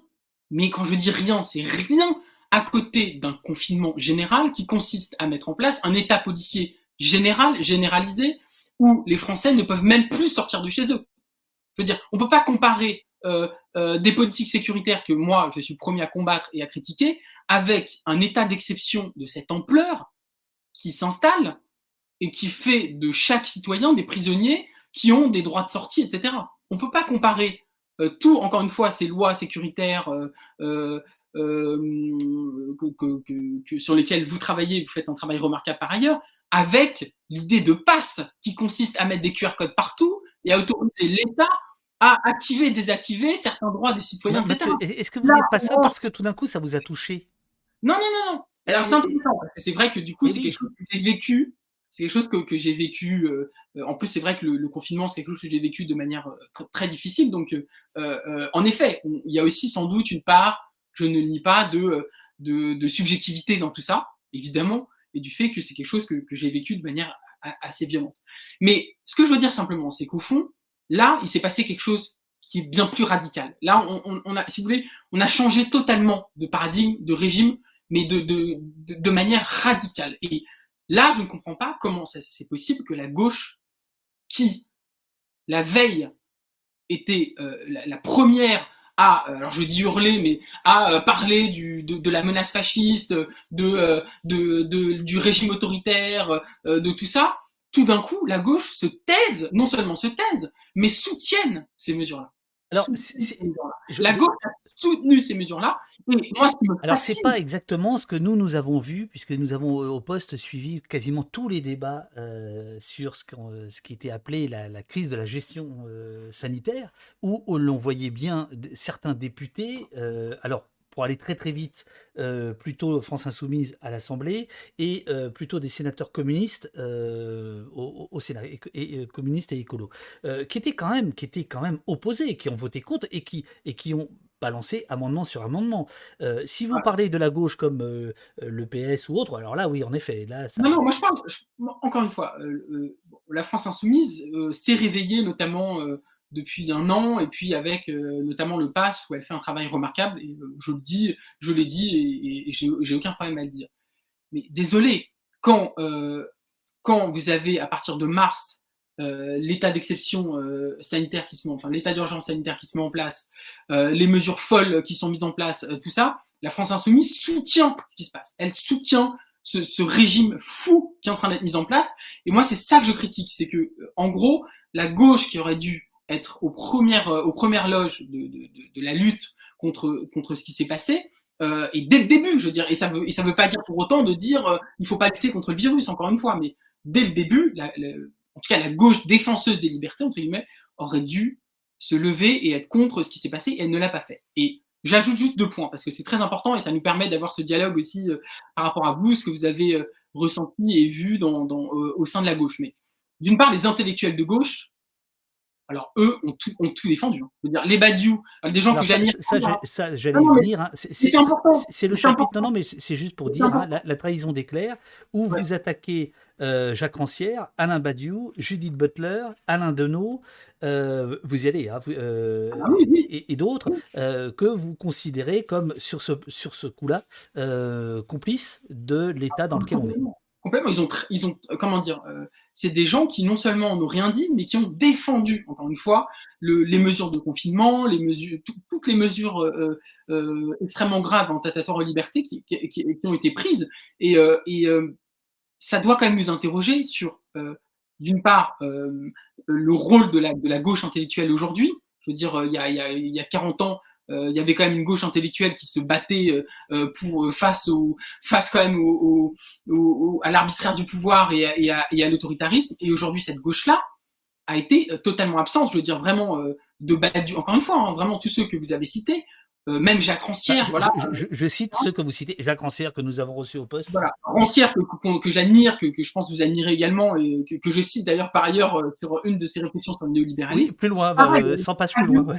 Alors la question, la question qu'il faut se poser, c'est pourquoi, à mon sens, encore une fois, la gauche n'a pas vu tout ce qui s'est passé? Les, seuls qui ont vu ce qui s'est passé, déjà, c'est les Foucaldiens, donc Agamben, Barbara Stiegler en France, etc. Euh, voilà. Et, euh, l'un de ceux qui ont été les plus courageux dans cette histoire, c'est François Ruffin. Euh, et parce que c'est un proche de Barbara Stiegler et qu'il a beaucoup d'échanges avec Barbara Stiegler. Et je pense que c'est ça qui l'a amené à, prendre conscience de, ce qui se passe. Mais moi, je pense plus fondamentalement, et là, vous allez, euh, vous allez être très en colère, cher, cher David, c'est que je pense qu'au fond, il y a une dimension communiste dans ce qui s'est passé. Puisque le confinement, euh, le masque euh, dans la rue, en extérieur. C'est ce que vous développez, c'est très. C'est des mesures communistes. Alors c'est à la fois, c'est pris dans le cadre d'un comment dire d'un régime plus ou moins d'extrême droite autoritaire, on va dire, voilà. Mais c'est des mesures communistes. Pourquoi? Parce que c'est des mesures collectivistes. C'est des mesures qui consistent à dire l'individu s'efface devant le collectif. Et au nom de la solidarité, au nom du collectif, au nom de, de, de, de la, de la planification de la société, euh, euh, voilà, on, on, on, impose des règles aux individus au nom du collectif parce que c'est finalement le collectif qui est le plus important. Bon, bah ça c'est plus ou moins la définition du communiste, en tout cas telle qu'il s'est mise en place de manière autoritaire politiquement, parce que je dis pas évidemment que euh, intellectuellement dans la tradition marxiste il n'y a pas des plein de courants qui, qui sont euh, quand même différents. Et je sais qu'il y a des, euh, moi j'ai des amis marxistes par exemple qui, qui étaient contre ce qui s'est passé, hein, donc voilà. Mais au fond, je pense que plus fondamentalement, la gauche s'est aussi plantée parce qu'au fond, ça ne la dérangeait pas tant que ça en tout cas dans les, dans les, dans les premiers mois, on va dire la première année. Parce qu'au fond, c'était des mesures presque de gauche, c'est-à-dire de se dire, euh, euh, bah, au nom de la solidarité. La solidarité, etc. Oui, c'est ce que vous développez dans votre ouvrage. C'est ça aussi, je pense, le... et c'est pour ça que moi je suis pas marxiste, hein, euh, je pense que vous l'avez compris, c'est que le problème d'une partie de la gauche, c'est qu'elle a cette pulsion autoritaire en elle. Elle a ce côté autoritaire. Elle a ce côté autoritaire, encore une fois, au nom du bien, au nom de la solidarité, et souvent la finalité est bonne. Hein. D'ailleurs, la, finalité là, de la politique sanitaire, elle était bonne. Euh, euh, éradiquer un virus, c'est pas une mauvaise finalité. Mais la gauche, une partie de la gauche marxiste, on va dire en tout cas, qui aujourd'hui se retrouve, euh, il y a toujours une gauche marxiste, mais c'est plus complexe aujourd'hui. Mais cette gauche-là, pour moi, se moque un peu des libertés en fait. C'est pas son truc en fait les libertés, c'est pas ça, c'est pas son vrai combat les libertés. Et c'est pour ça aussi que je dis. Je, vous le dis, Mathieu, ça passe très très mal hein, ce que vous êtes en train de dire. dans, le, dans, dans, le chat. bah, j'imagine, j'imagine. Mais que je suis dur avec la gauche, mais au fond. Mais est-ce que vous êtes dur parce que c'est qui aime bien châtie bien ou est-ce que c'est parce que vous êtes. Ah, moi, moi, je vous avoue, moi, moi je, je, me sens beaucoup plus proche de la gauche libertaire euh, foucaldienne que de la gauche marxiste ou néo-marxiste ou woke ou quoi que ce soit, qui moi m'effraie un petit peu parce que encore une fois, c'est une gauche qui défend des, des, des, des causes qui sont bonnes. Hein, évidemment, euh, la lutte contre les discriminations, la lutte contre le racisme, la lutte contre le sexisme, la, la lutte contre... Ça, ça, on va y venir, Mathieu. Voilà. Mais... Parce que là, vous, avez, vous, vous aggravez votre cas. Mais moi, je, je, moi, en fait, juste pour finir, c'est que je vois le, la manière dont la gauche devient de plus en plus autoritaire, de plus disciplinaire, de plus en plus... Euh, voilà. Et en fait, je me dis, mais où est passée la gauche libertaire? Des années 70 euh, qui voulait la fin des prisons, euh, qui voulait la fin de la police, euh, qui voulait la fin de, de, toute idée de justice telle que on imagine maintenant, qui voulait la liberté des mœurs, la liberté d'expression totale, etc. En fait, où est passée cette gauche-là? Et je pense que la dérive de la gauche aujourd'hui, enfin d'une certaine gauche, encore une fois, pas tout le monde, elle révèle aussi un petit peu le, le, penchant autoritaire qui est en train de se mettre en place, mais dans toute la société, la droite, n'en parlons pas, la droite elle est autoritaire par nature, mais pareil pour la droite. Hein. Il y avait une droite républicaine euh, il n'y a pas si longtemps. dire, il y a 20-30 ans, il y avait une droite libérale, républicaine, modérée, euh, euh, voilà, qui a aussi complètement disparu. Je veux dire, vous, pensez à qui là? Vous pensez à Jacques Toubon sur la fin? Ah, bah, C'est vrai que Jacques Toubon, finalement, qui était quand même un Chiracien, qui était plutôt d'ailleurs, je crois qu'il avait été ministre de l'Intérieur. Absolument, oui, oui, c'était voilà, pas commode. Hein. Mais c'était découvert une âme de républicain, et, honnêtement, il a fait un travail remarquable. Ah, bien hein, Et ça, il faut le dire. Mais il y avait une gauche, euh, voilà, il y avait une gauche républicaine, modéré. je veux dire, Jacques Chirac n'était pas, c'était pas non plus c'était pas quelqu'un qui, défendait une sortie de l'état de droit, même s'il a mis en place évidemment des, mesures parfois liberticides, mais en tout cas, il y avait une droite modérée républicaine qui a aussi complètement disparu. Et on le voit aujourd'hui, la, dérive sécuritaire et liberticide des républicains, qui ne parlent même pas d'Éric Zemmour ou quoi que ce soit. Je veux dire, et c'est ça qui est inquiétant pour moi, c'est qu'à droite comme à gauche, euh, où sont les vrais défenseurs, enfin les défenseurs de la liberté où sont Alors, Mathieu, précisément, euh, euh, je, vous invite après l'émission à, regarder le chat parce qu'il y a plein de, plein de réactions qui, peuvent aussi vous, vous, titiller. Page 93, vous, nous dites il faut aussi dire un mot de l'incroyable faillite, mais vous dites un mot, alors que euh, sur la gauche, vous dites euh, vous faites trois pages. Mais euh, il faut aussi dire un mot de l'incroyable faillite des libéraux, donc droite, hein, qui ont pour la grande majorité d'entre eux soutenu les mesures les plus attentatoires aux libertés, du confinement au pass sanitaire. Alors là où je suis un tout petit peu chagriné, je vais vous dire, c'est quelques pages plus loin, page 102 où vous écrivez euh, Le parti de la liberté est, est, plus fou à définir. Se retrouve-t-il à droite, à gauche, à l'extrême gauche ou même à l'extrême droite? Aujourd'hui, une seule chose semble certaine, il se retrouve majoritairement chez la jeunesse. Alors, on va vous allez pouvoir aborder la, question de la jeunesse, mais je trouve un peu, un peu fort de café, vous savez qu'ici on adore le café, euh, que vous puissiez penser que l'extrême droite, voire la droite, euh, soit euh, défenseur des, libertés. Qu'ils se le disent l'être, très bien, mais que vous acceptiez, même avec une forme interrogative, ce, point de départ, ça, ça me, ça me, chicote. Mais en fait, le... Mais peut-être que je suis... Non, mais moins moderne que vous. Non, non, non, non, non. Ou, trop, anarchiste. Non, mais là, on sera, on sera complètement d'accord là-dessus. Et euh, ma formule, c'était simplement de dire, en gros, où sont-ils, en fait?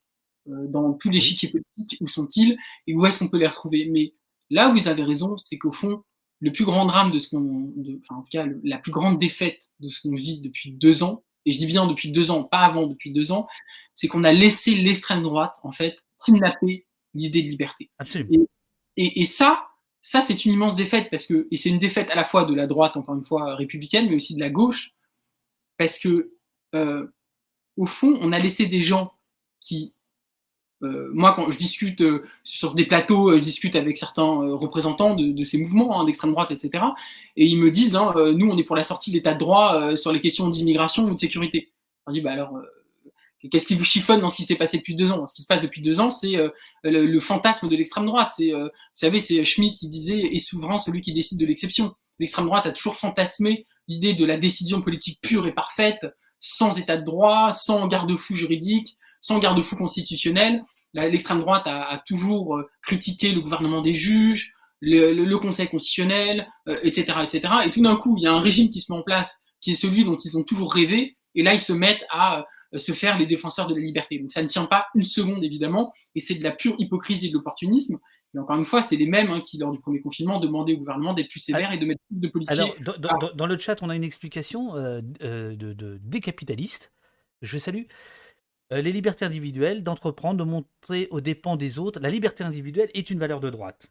C'est-à-dire qu'en en fait, il y aurait une opposition entre les libertés individuelles et les libertés fondamentales ou publiques les premières seraient défendues par la droite, les secondes l'étaient, puisque votre, constat, c'est. Voilà. Et d'ailleurs, je crois que vous l'abordez à un moment donné, mais je n'ai pas tout stabilé non plus, euh, donc je ne retrouverai pas la page, mais voilà. C'est très intéressant, c'est très intéressant. Moi, je suis en, totale opposition à, cette vision des choses, parce que pour moi, la République se fonde sur la protection des libertés individuelles, des droits individuels. C'est ça la différence entre l'ancien régime et la République. C'est l'idée qu'un citoyen a des droits et que son seul devoir, encore une fois, c'est de respecter la loi sous la forme du contrat social euh, défini par tous, la souveraineté populaire, etc. Mais euh, ce qui est intéressant, c'est de dire, en effet, que euh, une certaine droite a été très euh, individualiste, on va dire, euh, et finalement, ça les a, pour le coup, ça les dérangeait pas de se faire les défenseurs de, des libertés individuelles contre le collectif, etc. Mais la première chose à dire, c'est que c'est pas seulement des libertés individuelles qu'on a perdues, encore une fois. On a perdu des libertés publiques, des libertés d'association, de se réunir, euh, enfin tout ce qui fait vraiment notre euh, entre guillemets, euh, pour reprendre la vieille expression, le, vivre ensemble, etc. c'est vraiment des libertés publiques qu'on a perdues, des droits fondamentaux. C'est pas des petites libertés individuelles ou quoi que ce soit qu'on a perdu. Ensuite, ce qui est, ce qui est intéressant à regarder, c'est que les libéraux eux-mêmes donc euh, qui sont censés, euh, comme le dit euh, la, personne qui a posé la question, les libéraux eux-mêmes, qui, défendent les libertés, la liberté d'entreprendre, les libertés individuelles, auraient dû donc défendre la liberté dans cette dans cette crise, et, les libéraux ne l'ont pas du tout fait. C'est-à-dire que les libéraux, eux, sont restés avec Macron sur la défense de, de de, de, la politique sanitaire, non pas, on, on, considérait que le confinement ou le pass étaient des mesures liberticides mais proportionnées, etc., etc. Donc ça, c'est quand même intéressant, c'est que des libéraux qui sont censés défendre les libertés euh, ne sont pas du tout souciés de ça. Alors moi, j'ai l'avis inverse de ce qui a été, et je finis juste là-dessus, c'est qu'au fond, une partie de la droite et les libéraux défendent en fait beaucoup la liberté quand il s'agit de la liberté d'entreprendre, la liberté des entreprises, etc. Mais quand il s'agit des libertés publiques, euh, des, libertés individuelles des, des, citoyens, là par contre ils sont absents parce que les libéraux finalement on les entend très peu sur les mesures sécuritaires, on les entend très peu euh, sur les mesures antiterroristes, on les, on les entend très peu sur les questions d'immigration, et euh, on les a absolument pas entendus sur. Euh, ah on, les, entend pour, réclamer un durcissement de tout ça. Oui, bien sûr. Et donc, donc, donc au fond. c'est ça je vous dis, je, trouve votre formulation. Enfin, moi, si j'avais été. Oui, c'est vrai. Je, vous aurais dit, attends, c'est quoi ça? Vous avez raison, mais c'est un peu. C'est aussi une manière de dire parce qu'en fait, encore une fois, comme tout ces... Non, Mathieu, je, vous pose la question différemment. Est-ce que, est que, est que vous aviez conscience, quand vous écriviez votre livre, euh, d'être un provocateur? Moi, j'aime bien ça, la provocation. J'adore ça, la provocation. Mais où est-ce que c'est, euh, vous en êtes pas tout à fait rendu compte? Non, non, si, absolument. J'assume le côté, euh, comment dire, polémique et un peu provocateur de ça, mais qui est aussi lié, encore une fois, à mon effarement devant le silence de, des gens qui, étaient censés défendre les libertés, encore une fois. Je pense qu'il y a aussi un côté euh, qui est... Euh, il y a une trahison, quoi. Il y a une trahison de gens qui étaient censés euh, prendre la parole, défendre euh, nos valeurs euh, républicaines, défendre des choses qui sont qui étaient mais il y, a, y a deux ans mais qui étaient des banalités. Enfin je veux dire ce que je dis au final dans ce livre et dans les, les, les interventions que je fais, c'est des, des, des banalités. C'est de rappeler que la République euh, c'est une constitution, c'est des contre-pouvoirs, c'est la séparation des pouvoirs, c'est euh, fondé sur le droit des citoyens, la question des droits inaliénables, euh, c'est aussi l'idée du consentement d'un gouvernement qui écoute ses citoyens, etc. Enfin c'est des choses que la, gauche dit depuis, depuis des décennies. C'est des choses absolument évidentes que je dis. Et c'est ça aussi, moi, mon peut-être qui, fait que j'ai été un peu provocateur dans, à certains moments, c'est qu'il y a un, effarement devant le devant la, démission. Alors, je sais pas, c'est une trahison, peut-être que c'est une trahison trop mais devant la démission face à ce qui constitue pour moi la, plus grave l'événement politique le plus grave de, de, nos existences. Enfin, pour moi, il n'y a, y a, rien de plus grave de, que ce qui s'est passé depuis deux ans. Et puis encore une fois, surtout, je finis juste là-dessus, mais c'est grave aussi parce que on s'est habitué à tout ça. Et, et, je pense que ça, c'est quelque chose que vous, vous, vous dites vous-même et quand, quand vous regardez un petit peu notamment l'évolution des manifestations que vous suivez euh, euh, quotidiennement, vous voyez bien à quel point on s'est habitué, par exemple, à ce que des policiers, tout d'un coup, se mettent à entourer totalement, à nasser euh, des, des, manifestations. Euh, ça choque plus personne aujourd'hui. Vous regardez les images de ça, c'est devenu une habitude, c'est devenu euh, quelque chose qui est commun, quelque chose qui, qui fait partie désormais de notre horizon démocratique. Et ben c'est pareil maintenant pour ce qu'on a vécu depuis deux ans. Maintenant, le pass, c'est quelque chose qu'on pourra réutiliser euh, euh, plus tard. C'est dans la boîte à outils, comme a dit récemment un député LREM, je crois. Euh, en fait, en fait, c'est ça le pire, c'est qu'on a, on a créé des monstres. On a créé des monstres et désormais ça existe. Voilà, on a inventé ça, ça existe et on pourra ressortir ça à l'occasion d'une prochaine crise. Imaginez un gouvernement d'extrême droite demain, un Éric Zemmour, s'il a des outils pareils à sa disposition, c'est, ça devrait glacer le sang de n'importe qui. Donc, moi, c'est, surtout un, je sais pas, c'est une colère, mais c'est un effarement devant, euh, devant une démission face à un, événement. Voilà. Maintenant, aujourd'hui, depuis six mois, ce livre, je l'ai écrit, euh, je l'ai écrit depuis un an et demi. Hein, donc voilà, j'avoue que depuis six mois, euh, les choses changent un peu. Il y a beaucoup plus de, beaucoup plus d'opposition médiatique et la France insoumise, encore une fois, entre autres, a fait un, très bon travail, notamment au Parlement. Donc ça, je, le, chat euh, s'interroge euh, sur euh, votre position par rapport au Gilet jaune, on, on, y viendra, mais vous, vous défendez beaucoup ce, mouvement et vous, et vous expliquez combien justement le, la répression qui lui a été faite, de votre point de vue, elle est particulièrement odieuse parce qu'elle n'est pas, elle n'est pas démocratique, elle n'est pas républicaine. Hein, si, si, si j'ai bien compris votre, votre, votre, votre, ouvrage. alors, il y, a, oh là là, Mathieu, il y a plein de questions. Vous faites réagir le chat, c'est génial. Hein, comme disait Brett, Brecht, Brecht provoquer, c'est mettre la réalité à sa place. Donc moi j'aime bien, j'aime bien, mais je, vous dis, votre bouquin, il a, il pulse. alors, il y, a quand même dans les réactions des réactions qui me semblent intéressantes, comme Sila 700 ou Willersan. L'un vous dit c'est facile de dire ça maintenant. On n'avait aucune visibilité à l'époque, à l'époque du confinement, du, début du, Covid. On pensait que sortir dans la rue pourrait nous tuer. Encore, on pourrait critiquer ce manque de visibilité à cause du manque de financement de la recherche. Mais quand le mal est fait, on fait quoi? Euh, vous dit j'ai hâte qu'on parle des recommandations scientifiques pour lutter contre le virus et comment on peut lutter contre une pandémie de manière optimale sans toucher à un certain nombre de libertés, ne serait-ce que temporairement. Euh, pouvez-vous apporter des précisions, nuances pour justifier vos propos? Mmh.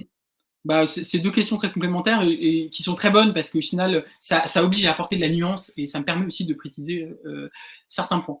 Euh, c'est vrai que lors des, premiers mois, on ne savait pas trop et que la peur face à un événement un peu inconnu peut, peut s'expliquer. Maintenant, moi qui ai pris position dès le premier mois euh, contre le confinement, j'ai quand même un, comment dire, un souvenir assez précis qu'on savait dès, mars 2020 que, c'était, que, ce virus est évidemment grave, mais que, ce n'était pas la peste noire et qu'il y avait la question de la proportionnalité par rapport à une mesure comme le confinement se posait déjà d'un point de vue euh, euh, très rationnel face à toutes les options qu'il y avait sur la table. Ça, c'est une première chose.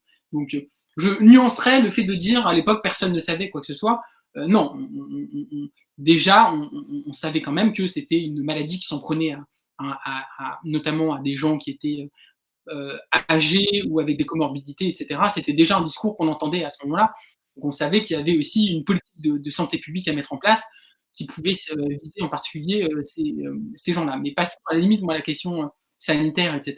moi, je ne suis pas scientifique et c'est pas, c'est pas vraiment mon sujet. Moi, ce que je dis, encore une fois, et je le dis dans le livre, ça, et je pense que euh, vous, le reconnaîtrez, je ne, ne dis pas qu'il ne fallait pas de, privation de liberté, je ne dis pas qu'il fallait pas des restrictions, évidemment, encore une fois, je ne suis pas un ayatollah de la liberté, évidemment qu'il fallait des fermetures de lieux publics, notamment des lieux où la contamination était très forte, évidemment qu'il fallait recommander aux gens de rester chez eux le plus possible, de protéger leurs aînés, leurs grands-parents, etc. Évidemment qu'il fallait le faire, évidemment. Et tout, la, la plupart des pays du monde l'ont fait d'ailleurs. Mais ce que la plupart des pays du monde n'ont pas fait, et ce que la France a fait, c'est mettre en place un confinement policier euh, d'une dureté sans précédent dans notre histoire, et qui consistait en fait à imposer aux gens de rester chez eux sous peine de sanctions policières. Il y a des gens qui ont fait de la prison ferme après avoir violé à 3, 4, 5 reprises le, confinement. Ils ont fait des mois de prison ferme à cause de ça. Et je le, rappelle dans, le livre. Donc moi, ce que je critique, c'est la réponse disproportionnée et, ultra policière euh, et, autoritaire, là où je pense que, encore une fois, les Français ne sont pas des enfants et pouvaient entendre un discours de responsabilité consiste à dire, écoutez, euh, nous, on vous recommande le plus possible de rester chez vous, faites attention, on va fermer des lieux de, contamination importants, etc. Ça, c'était un discours politique entendable, sachant qu'il discours politique qui devait faire l'objet d'un débat démocratique qui n'a quasiment pas eu lieu. Ça aussi, je le critique, c'est le fait qu'il n'y a pas eu de, démocratique de débat démocratique là-dessus. Donc ça, c'est mon deuxième point. Et le troisième point, juste très rapidement, c'est qu'au fond, évidemment, la question de la proportionnalité est importante, la question de, on, est obligé d'attenter aux libertés, etc. Mais la République, c'est aussi des lignes rouges, c'est-à-dire qu'il y a des choses qu'on ne peut pas faire. Et encore une fois, la fin ne justifie pas tous les moyens. Et c'est toute la réflexion que vous avez, vous, la, sur les questions de la sécurité, euh, que d'autres ont sur la question du terrorisme, etc. C'est de se dire euh, à quel moment on considère que on, cède trop sur nos valeurs et que là on touche à quelque chose qui est au cœur de notre fondement démocratique, de notre fondement républicain, etc. Et c'est ça moi que je dis aussi, c'est qu'il y a des lignes rouges, qu'on ne peut pas tout faire, qu'il y a un moment où il faut dire stop. Et pour moi, le confinement généralisé policier tel qu'il s'est mis en place en France, c'est une ligne rouge qui normalement est infranchissable. Le pass, pour moi, qui encore une fois est peut-être efficace au sens où euh, il force les gens à se faire vacciner. Le pass, c'est un outil disciplinaire, hein, c'est un outil policier qui consiste à forcer les gens à aller faire quelque chose qu'ils n'ont pas envie de faire, en gros. Hein. c'est ça, euh, pour résumer. Donc évidemment que c'est efficace le pass si on, part du principe que le but, c'est de faire vacciner un maximum de gens. Donc c'est efficace. Mais l'efficacité ne peut pas euh, être le cœur d'une politique dans, un, dans un pays démocratique. C'est pas possible. le pass, pour moi, même s'il est efficace, c'est inacceptable, c'est impossible. On ne peut pas accepter de mettre en place un système de QR code euh, partout et euh, de déterminer qui est citoyen, qui est citoyen, etc. C'est pas possible. Donc moi, mon propos, c'est de dire, d'une part, la proportionnalité évidemment est importante, que je ne suis pas un ayatollah de la liberté, mais aussi il y a des lignes rouges à pas franchir et qu'il y a des grands principes. S'il y a ces grands principes, c'est pas pour euh, à n'importe quelle crise euh, les balayer d'un revers de main et faire ce qu'on veut avec euh, notre constitution, nos droits fondamentaux, etc. Donc c'est un discours qui est pas non plus extrême. Hein. Attention, hein, je ne dis pas qu'il faut pas de, privation de liberté et de restriction. Il fallait pas. Alors, Adieu la liberté, c'est votre ouvrage et vous abordez au chapitre 2, un point extrêmement intéressant, je trouve. Euh, là, c'est votre côté euh, spécialiste de la communication politique. Euh, vous parlez du, côté manager de, de, Macron. Vous citez un député anonyme cité par La Croix le 31 mars 2020 qui aurait dit au journal La Croix, il faut savoir manager la population. Et à partir de cette phrase, vous allez élaborer une, une, théorie selon laquelle l'origine de, bien de nos mots, c'est celui-ci, c'est le management, c'est la politique vue comme, comme du McDonald's en fait. Ah mais complètement, pour moi c'est vraiment le, je suis content que, que vous l'évoquiez parce que c'est vraiment le, le, sujet central de ce livre et, et, encore plus de ma réflexion, la question du management pour moi c'est la question centrale aujourd'hui et, et c'est ce qui explique beaucoup de nos mots et, de, et des phénomènes euh, auxquels on assiste, et au premier rang desquels, justement, cette, euh, cette crise sanitaire.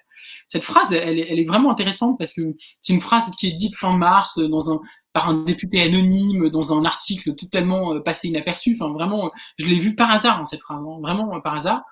Et pour moi, elle résume tout.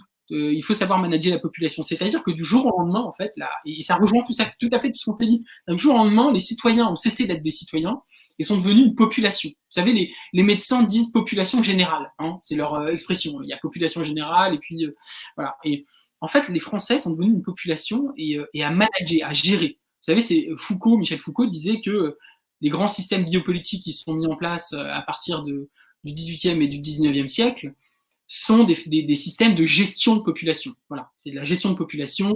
On gère euh, des courbes, euh, des chiffres, euh, des, des... et c'est exactement ce qu'on a fait dans cette crise. On a, on a géré les gens via des taux d'incidence, des, des, des, médecins qui nous ont conseillé, un conseil scientifique qui nous a dit quoi faire. Enfin, et du coup, en fait, ce qu'on a fait, c'est qu'on a mis en place des mesures euh, disciplinaires, voilà, par de la gestion, voilà. Et donc ce management-là, il, il s'est produit de différentes manières. Alors, il y a eu évidemment euh, euh, une technique de management qui a été beaucoup utilisée par, euh, par le pouvoir, qui est euh, l'injonction morale, c'est-à-dire soyez euh, responsable, soyez, soyez altruiste, ne soyez pas égoïste. et évidemment, ce, cette injonction, ces injonctions morales se sont transformées très vite en, en, en, on insulte, hein, euh, vous êtes des irresponsables, vous êtes des égoïstes, etc.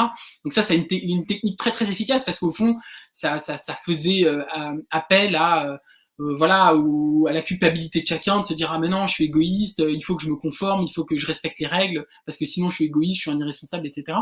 Et ça, ça a été une technique de management qui a été utilisée, mais alors du début jusqu'à la fin. Hein. Vous voyez encore aujourd'hui, elle est utilisée. Vous voyez Gabriel Attal accuser les gens d'être des irresponsables. Bon, bah voilà, vous avez à peu près tout compris. Euh, à, ce qui se passe. Didier Lallemand, euh, euh, perché au-dessus du périphérique, qui, qui, qui, qui, contrôlait les véhicules et qui disait que ceux qui étaient à l'hôpital en réanimation, il avait bien cherché. il avait bien cherché. C'était ce discours, bien sûr. Tout à fait, absolument. Et ça, le, le, mécanisme policier rentre tout à fait dans, dans, cette logique-là. Et puis vous avez aussi des mécanismes de nudge qui ont été mis en place. Alors j'allais venir sur, sur le nudge parce que ça vous, vous en parlez, mais simplement est-ce que là, vous n'êtes pas en train de vous contredire avec ce que vous disiez au début? C'est-à-dire que, est-ce que là, il n'y a pas une part de manip, justement? Le, management, c'est de la manipulation. Moi-même, je suis devenu patron depuis, depuis une semaine, grâce aux dons et, aux, et aux, abonnés. Euh, ici, euh, je suis devenu patron, puisque bah, j'ai versé le premier salaire de même à Euriel, la modératrice, une des deux modératrices. Euh, voilà. Donc, je sais ce que c'est, le management. Bah ouais, c'est de la manip. C'est horrible. Et, d'ailleurs, euh, mais, mais je, donc là, il y a une contradiction puisque là vous avez raison. Non, c'est pas une contradiction, mais je cherche un équilibre. Je cherche un équilibre entre ce qui relève de la de la servitude volontaire entre guillemets et de la manipulation, de la de la de, du management, tout ça. Et peut-être en effet que là vous avez raison, c'est que j'ai pas réussi à trouver le la vraie articulation entre les deux. Et je suis d'accord que de ce point de vue-là, peut-être que je n'ai pas complètement réussi mon entreprise, et je suis, je suis tout à fait prêt à l'admettre, parce que c'est vrai que c'est quelque chose qui m'a beaucoup taraudé l'esprit, et j'ai pas totalement réussi à, ça, Ça sent le deuxième livre, là. Votre éditeur est à l'écoute j'ai pas, pas complètement réussi à... Voilà. Mais ce qui est vrai, c'est que au fond, vous savez, moi, j'ai, moi, j'ai, euh, j'ai débattu avec beaucoup de, de députés LREM, euh, sur les plateaux. Et euh, une chose m'a marqué, c'est qu'ils ne se rendent pas du tout compte de ce qu'ils font. Euh, ils, ils, comprennent pas le, ils voient pas la gravité de ce qu'ils font. C'est-à-dire que leur discours, c'est pas de dire, bah, on sait que c'est grave, mais la situation l'exige. Pour eux, c'est pas si grave. Il n'y a pas de, disent bon, c'est pas si liberticide. Et en fait, ils se rendent pas du tout compte de ça. Et en fait, ces gens-là, c'est quoi? C'est qui? C'est des anciens chefs d'entreprise, c'est des anciens, des anciens managers, des anciens cadres, des anciens analystes. Moi, moi, j'ai un métier de communicant par ailleurs, donc j'ai côtoyé hein, beaucoup de ces gens-là. Je les connais, je, connais, je sais qui, qui ils sont, etc. C'est des, des, managers, des cadres qui n'ont aucune culture républicaine, aucune, aucune culture démocratique, politique, quoi que ce soit. Bon voilà. Mais au fond, c'est des gens qui apportent avec eux leur culture managériale, culture, euh, toute la culture euh, qui, euh, qui vient du monde de l'entreprise. Et pour moi, c'est ça le macronisme, hein, c'est l'application la, à la politique des méthodes, de l'imaginaire et des pratiques du monde de l'entreprise. Et donc, le monde de l'entreprise, c'est quoi? C'est le monde du management.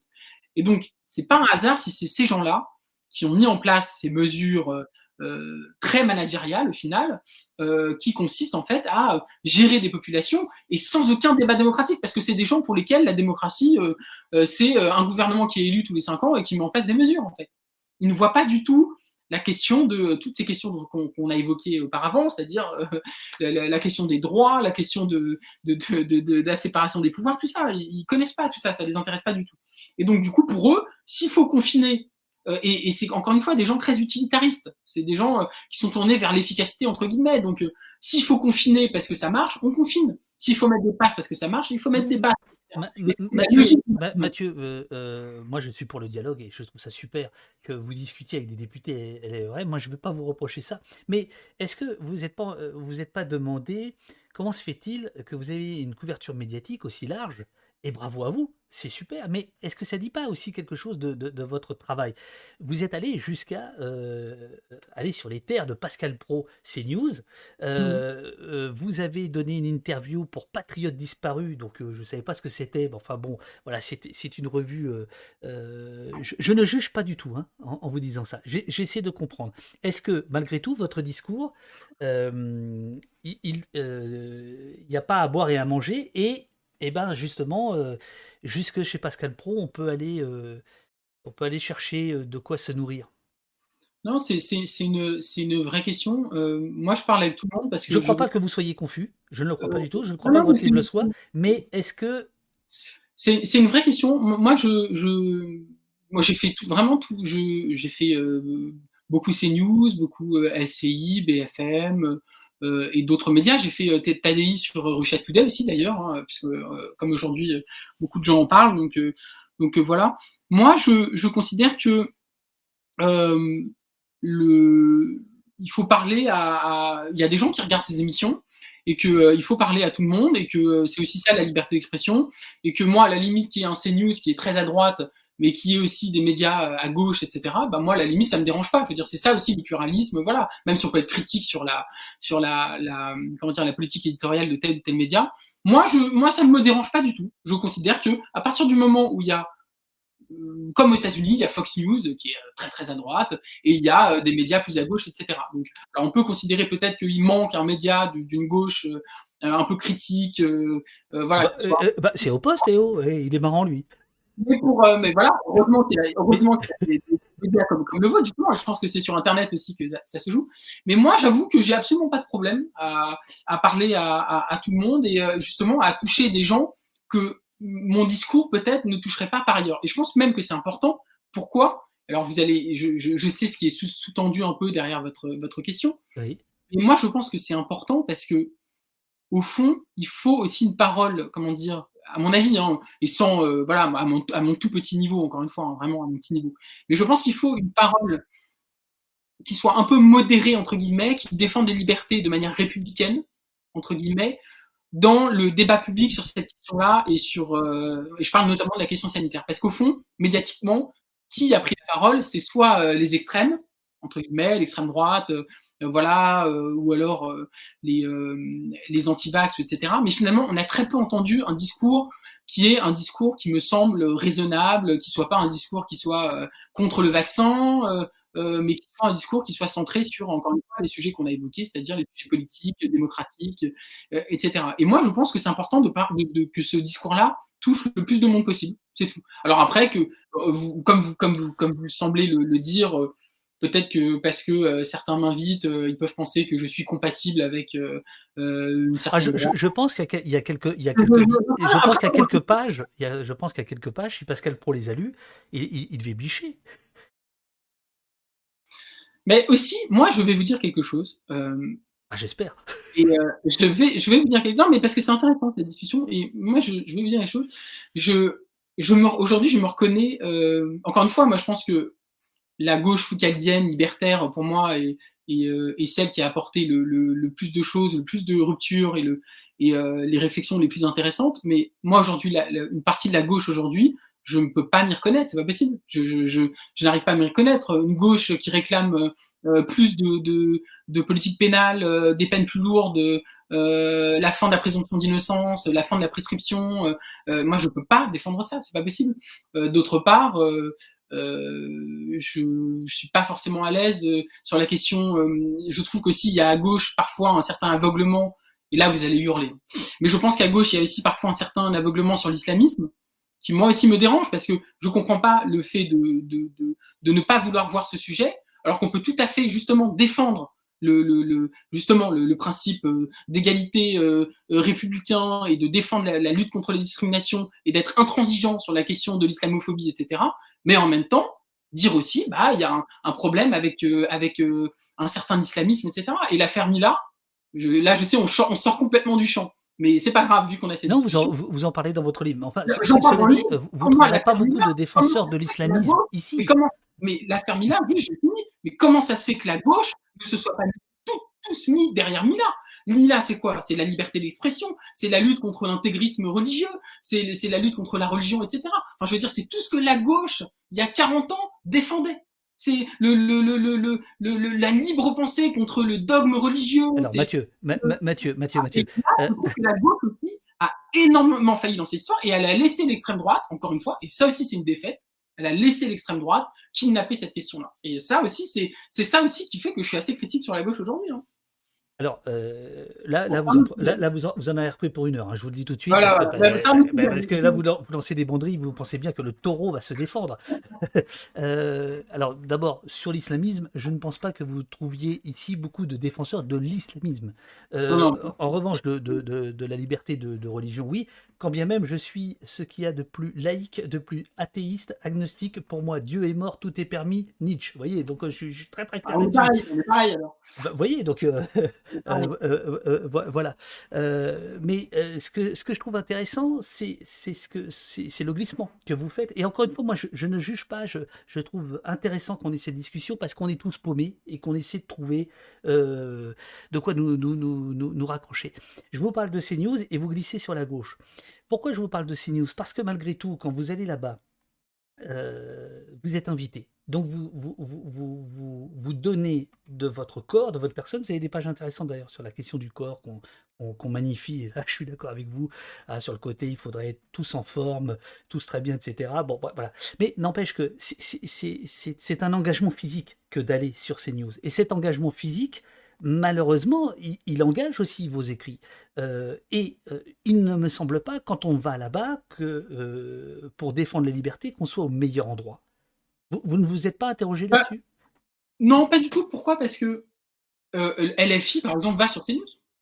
Ils vont sur CNews et ils ont raison. Parce qu'ils ils savent qu'il y a des gens qui regardent euh, ces émissions qui ne sont pas, qui sont pas euh, tous d'extrême droite ou quoi que ce soit. Pas du tout. Donc, non, le, la gauche va sur Il y a des gens de gauche qui vont sur CNews, LFI va sur CNews. Et moi, j'ai absolument pas de problème avec ça. D'abord parce que euh, c'est des émissions où on peut dire ce qu'on veut au final. Moi, euh, j'ai jamais, euh, quand je vais sur CNews, je tiens mon discours. Je suis critique sur une partie de la droite, sur l'extrême droite, sur Eric Zemmour, etc. Il n'y a jamais eu aucun problème par rapport à ça. Donc on est libre de dire de, de dire ce qu'on pense, ce qu'on veut. Et d'autre part, bah il y a des débats et tant mieux. Moi je moi je je j'ai pas de problème avec ça. Je comprends je comprends d'où vient votre question et, et voilà. Mais moi, personnellement. mais ce que je veux dire, c'est que CNews est, est, est, est, une brique, est une brique parmi d'autres du mur que il me semble que vous ayez envie de, de, défoncer, et nous aussi. Moi, je vais dire une chose. Je, je, je... Encore une fois, d'abord, euh, à partir du moment où je, où je ne me censure pas et je suis, euh, euh, comment dire, je suis droit sur ce que je dis et que je ne dévie pas de ce que je pense et de ce que je dis, euh, si je vais sur CNews et, ce que je, et je peux justement dire ce que je dis, bah allons-y. Et puis deuxièmement, moi je suis pas du tout euh, dans cette logique de censure. Euh, euh voilà, il faut aussi que bah, cette, ces, ces idées-là s'expriment. c'est pas en, en censurant qu'on va qu'on va supprimer ces idées hein, ou certaines idées qui peuvent être exprimées par certains chroniqueurs ou, ou certains politiques ou quoi que ce soit. Et moi, je suis contre l'idée de censure de manière générale. Je suis mais euh, contre toute censure, mais qui que ce soit, hein. euh, euh gauche, euh, euh, droite ou quoi que ce soit. Je suis contre l'idée de censure et je suis pour une liberté d'expression quasi totale, hein, moi. Donc là-dessus, je suis extrêmement libertaire. Et d'autre part, non, non. À partir du moment vous y revenez dans votre dans votre ouvrage, d'ailleurs. Je vois pas le problème, sachant que je vais aussi sur les autres plateaux et que pareil, je tiens le même discours de défense des libertés. Donc non, moi je pas de, je, non, je vois pas le problème. Et alors vous devriez faire le même reproche à LFI parce que LFI va sur euh, CNews beaucoup. Ah ben je le fais. euh, et c'est la raison pour laquelle nous avons reçu euh, Claire Secaille qui a fait un travail admirable. Euh, alors sur C8, sur Hanouna, où elle explique très bien que quand on va là-bas, en réalité, on ne peut pas apporter ces valeurs. On parle de l'émission Hanouna, hein, très, très, très, précisément, que le dispositif vous amène automatiquement, mécaniquement, à aller sur les terres d'Anouna et non pas sur les vôtres. Voilà, c'est bon. Mais ça, c'est tout, tout, tout, tout, un débat que, que, que, que nous pouvons avoir. Et, et, par ailleurs, euh, euh, bon, voilà. Mais je, je bon, alors, je, je, voulais vous poser cette question-là parce que j'ai quand même été, été, surpris que vous donniez un, euh, des, des, entretiens comme un patriote disparu. Euh. C'est des souverainistes. Hein, de, de, ils, ont, ils, ont, ils ont interviewé un, un Frédéric Farah, je crois qu'il s'appelle, qui est un, un intellectuel de gauche. Euh, euh... Oui, mais après, après, ils vont dire oui, non, mais il y a, y a Mathieu Slama qui est allé là-bas, donc je peux y aller. Vous voyez ce que je veux dire? C'est ça. Oui, mais toi, moi, je connais bien le, parce que je connais bien le, le journaliste euh, qui m'a proposé ça et qui est, qui est, un type tout à fait remarquable, plutôt souverainiste en effet, mais euh, mais euh, mais plutôt tendance de gauche. Et, moi, je pense que c'est des gens avec qui on peut tout à fait discuter. D'ailleurs, on a un débat, on a un débat qui est assez contradictoire dans, dans l'interview. Je sais pas si vous l'avez vu, mais assez contradictoire. Donc... Non, non, moi, je, je moi, je, j'ai pas du tout cette logique-là, mais vraiment pas. Moi, je, je, je, au contraire, je pense qu'il faut, il faut vraiment sortir de ça. Il faut parler aux gens. Euh, il faut, il faut essayer de toucher un, un public aussi qui, qui, qui, qui peut-être euh, euh va se dire ah bah il a raison euh, euh, là-dessus. C'est vrai que j'avais pas vu les choses de cette manière, etc. Et non, mais, mais, justement, mais moi je trouve que c'est dommage de penser comme ça. Voilà. Moi, je trouve que si c'est aussi pour une certaine gauche, encore une fois, le fait de de, de, de, dire ah mais il faut pas aller là, euh, il faut ou alors au pire il faut censurer, il faut etc. Moi j'aime pas du tout, j'aime pas ça, j'aime pas ça. C'est moi je suis encore une fois moi je non moi, euh, Mathieu il y, y, y, a deux choses. Du, mal j'ai du mal avec ça. Et euh, je pense que euh, si on veut toucher les gens, il faut aller dans ces émissions. Et du moment qu'on est fidèle à ce qu'on dit et à ce qu'on pense, quel est le problème? Il n'y a aucun problème. Je, je le, suis... ça devient problématique, c'est quand on, on, on, se, on, se, censure ou quoi que ce soit. Je ouais. suis d'accord avec vous euh, sur le fait de ne pas appeler à la censure, quelle qu'elle soit. Et d'ailleurs, là-dessus, vous avez des pages que je trouve intéressantes. Ah oui. Et presque, vous parliez tout à l'heure de banalité, d'une certaine manière, qui, qui, presque il y a 20 ans auraient été banales, qui aujourd'hui paraissent surprenantes. Euh, hein, vous, vous, expliquez bien que dès lors que ça ne tombe pas sous le coup de la loi, sexisme, racisme, homophobie, etc., bah, tout, tout, tout doit être possible, y compris le blasphème. Là-dessus, moi, je suis mille fois d'accord avec vous. Mais c'est une chose de ne pas appeler à la censure, c'en est une autre que d'apporter de, de, euh, sa voix euh, dans une machine. Et celui qui vous dit ça, c'est parce que voilà, moi j'ai été euh, rédacteur en chef il y a fort longtemps d'une chaîne d'infos, je sais comment ça fonctionne. J'ai pendant deux ans critiqué la télévision euh, jour et nuit pour Libération, je sais comment ça fonctionne. Et je m'étonne qu'un esprit éclairé comme le vôtre, euh, finalement, cède euh, à ces sirènes-là. Mais voilà. Tant que j'ai la liberté, en fait, tant que j'ai la liberté de, de, de, dire ce que je pense, ce que je dis, et sans. Voilà, bah pourquoi. Euh, moi, je suis libre sur ces plateaux. Je veux dire, Pascal Pro euh, me laisse libre de dire ce que je veux et, euh, euh, voilà. Donc pourquoi je pourquoi je critiquerais ça? À partir du moment, peut-être évidemment qu'il a son son parti pris idéologique quoi que ce soit, mais à partir du moment où je suis libre de dire ce que je pense sur son plateau, c'est ça qui compte au final. Et c'est ça le problème, c'est qu'aujourd'hui la, une partie de la gauche et dans cette logique de on met dans des cases. Mais pourquoi? Pourquoi? Si je suis libre de dire ce que je veux, mais c'est ça qui est important, c'est tout. Euh, voilà, il euh, y a, y a euh, la sensibilité sociale démocrate qui s'explique, qui s'exprime sur CNews avec Geoffrin. Il y a LFI qui s'exprime sur. Bah, voilà, c'est voilà. Et moi, une sensibilité peut-être plus républicaine, libertaire, on va dire entre guillemets, même si voilà, je pense que mais bah très bien.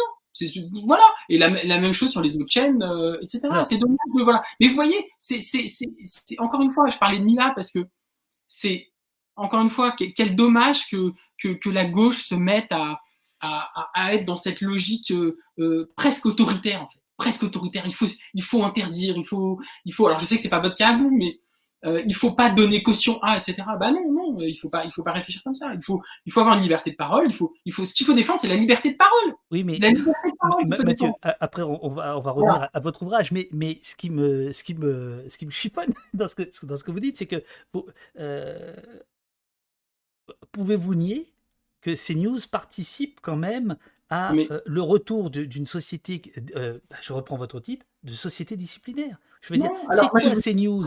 J'ai lu Bourdieu, hein. j'ai lu euh, Bourdieu sur la télévision, etc. Donc je, connais toutes ces réflexions-là et qui, et qui, je pense, sont, sont évidemment fondamentales. Et, on peut, encore une fois, on ne peut pas nier le rôle des médias sur voilà, la, la, fabrique du consentement et tout ce qu'on s'est dit. Mais je pense que vous prenez le problème à l'envers, encore une fois. Si CNews a du succès, pourquoi CNews a du succès? Pourquoi CNews a du succès? Pourquoi? Parce que vous faites croire que le pluralisme y est possible. Parce que vous faites croire que le pluralisme y est possible. C'est que ça parle à des gens. Ça parle à des gens. Si Zemmour est à 12-13% dans les sondages, pourquoi? Parce que ça parle à des gens. Et c'est pas seulement de la manipulation. Et c'est ça qui est et c'est contre ça aussi qu'il faut c'est là-dessus aussi qu'il faut réfléchir. Et c'est là-dessus où aussi une partie de la gauche est un peu aveugle. C'est de ne pas voir qu'il y a aussi et ça rejoint nos premières réflexions ça rejoint exactement nos premières réflexions. C'est-à-dire que nous sommes en total un mouvement de société derrière, voilà, et il faut le comprendre. Sur ce point, nous sommes en total désaccord. Euh, je vous enverrai mon, mon, roman, si ça vous intéresse. Ah bah oui, bien sûr que ça m'intéresse. Hein, avec, euh, avec une chaîne d'information qui s'appelle Rex News, qui est au cœur du roman. Alors, ah bah, mais, euh, mais, mais, page 166 de votre ouvrage, page 166 de votre ouvrage, là on va être d'accord. Vous citez Proudhon la République. Et il y a plein de questions dans le chat là-dessus euh, qui, nous demandent de rehausser un peu le niveau. Euh, c'est quoi la République pour vous? Euh, Est-ce que, est-ce que vous, je, cite de mémoire, j'ai vu passer quelque chose, est-ce que c'est vraiment l'individu qui est coupable ou est-ce que ce sont les institutions? En tout cas, vous, vous donnez cette définition de la République par Proudhon. la République est une anarchie positive. Ah, j'adore, j'adore cette phrase, hein.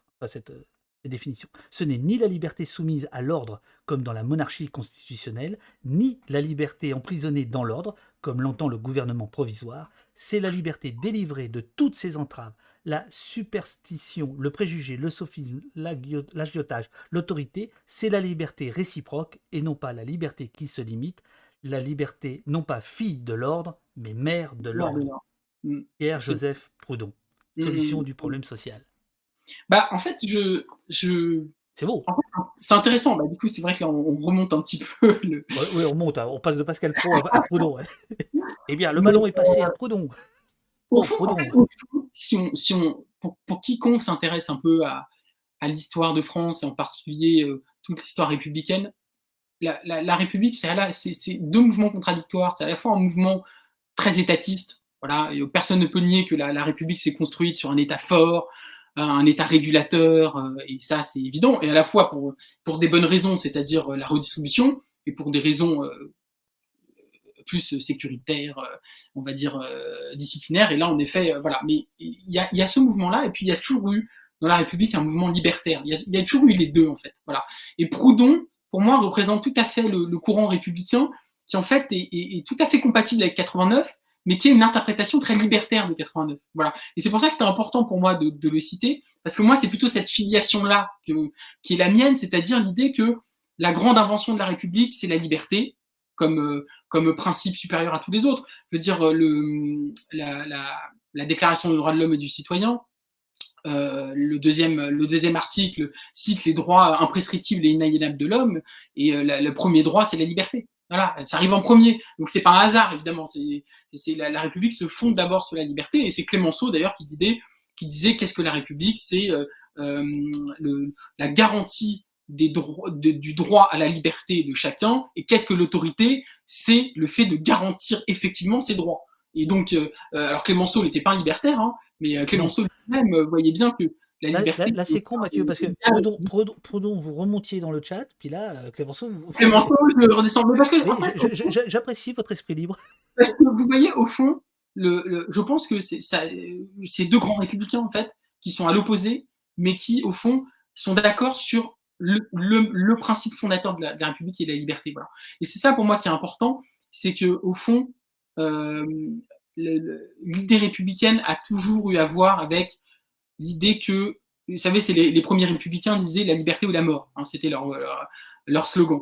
Euh, qu'ils empruntaient d'ailleurs aux, révolutionnaires américains, mais passons. Mais cette idée-là, elle est, elle est fondamentale et elle est fondatrice surtout parce que tout ce qui se passe après, toute l'histoire de la République, c'est quoi? C'est des batailles pour des droits, des batailles pour la liberté, euh, euh, au 19e siècle, au 20e siècle, etc. Alors il y a eu des reculs, ça a été des histoires de recul, mais aussi de batailles. Et c'est ça le temps de la République, la bataille pour des droits, pour des libertés, et pour justement le fait que le système politique est là pour garantir les droits des citoyens. Et si on a des contre-pouvoirs, euh, et on en revient à ce qu'on disait, c'est-à-dire que toute l'idée républicaine, c'est de mettre des chaînes au pied du politique pour l'empêcher d'être dans l'arbitraire et d'attenter aux droits et aux libertés des citoyens. Alors évidemment, après il y a des conciliations, des, comment dire, des, arbitrages à faire sur certaines libertés, euh, voilà, mais qui doivent être faites d'une part de manière démocratique et qui ne doivent pas toucher à euh, ce qu'on ne doit pas toucher. Et pour moi, c'est cette idée-là qui est très forte, qui est pour moi peut-être la, l'idée la, la, plus forte, euh, l'idée politique la plus forte qui a jamais été inventée, euh, voilà, et surtout dans l'histoire de notre pays. Et c'est ça, en fait, qu'on est en train de trahir. Et là, vous avez raison, c'est que c'est pas que Macron, c'était déjà, on trahit ça depuis un certain nombre d'années, mais dans cette crise sanitaire, c'est ça qu'on a trahi. C'est vraiment cette idée-là. C'est qu'au fond, dans les arbitrages, c'est toujours la liberté qui doit sortir gagnante, et que quand on touche à des droits fondamentaux, il faut, le faire d'une main tremblante. Que c'est Montesquieu qui disait euh, quand on touche aux lois, il faut le faire d'une main tremblante. Bon.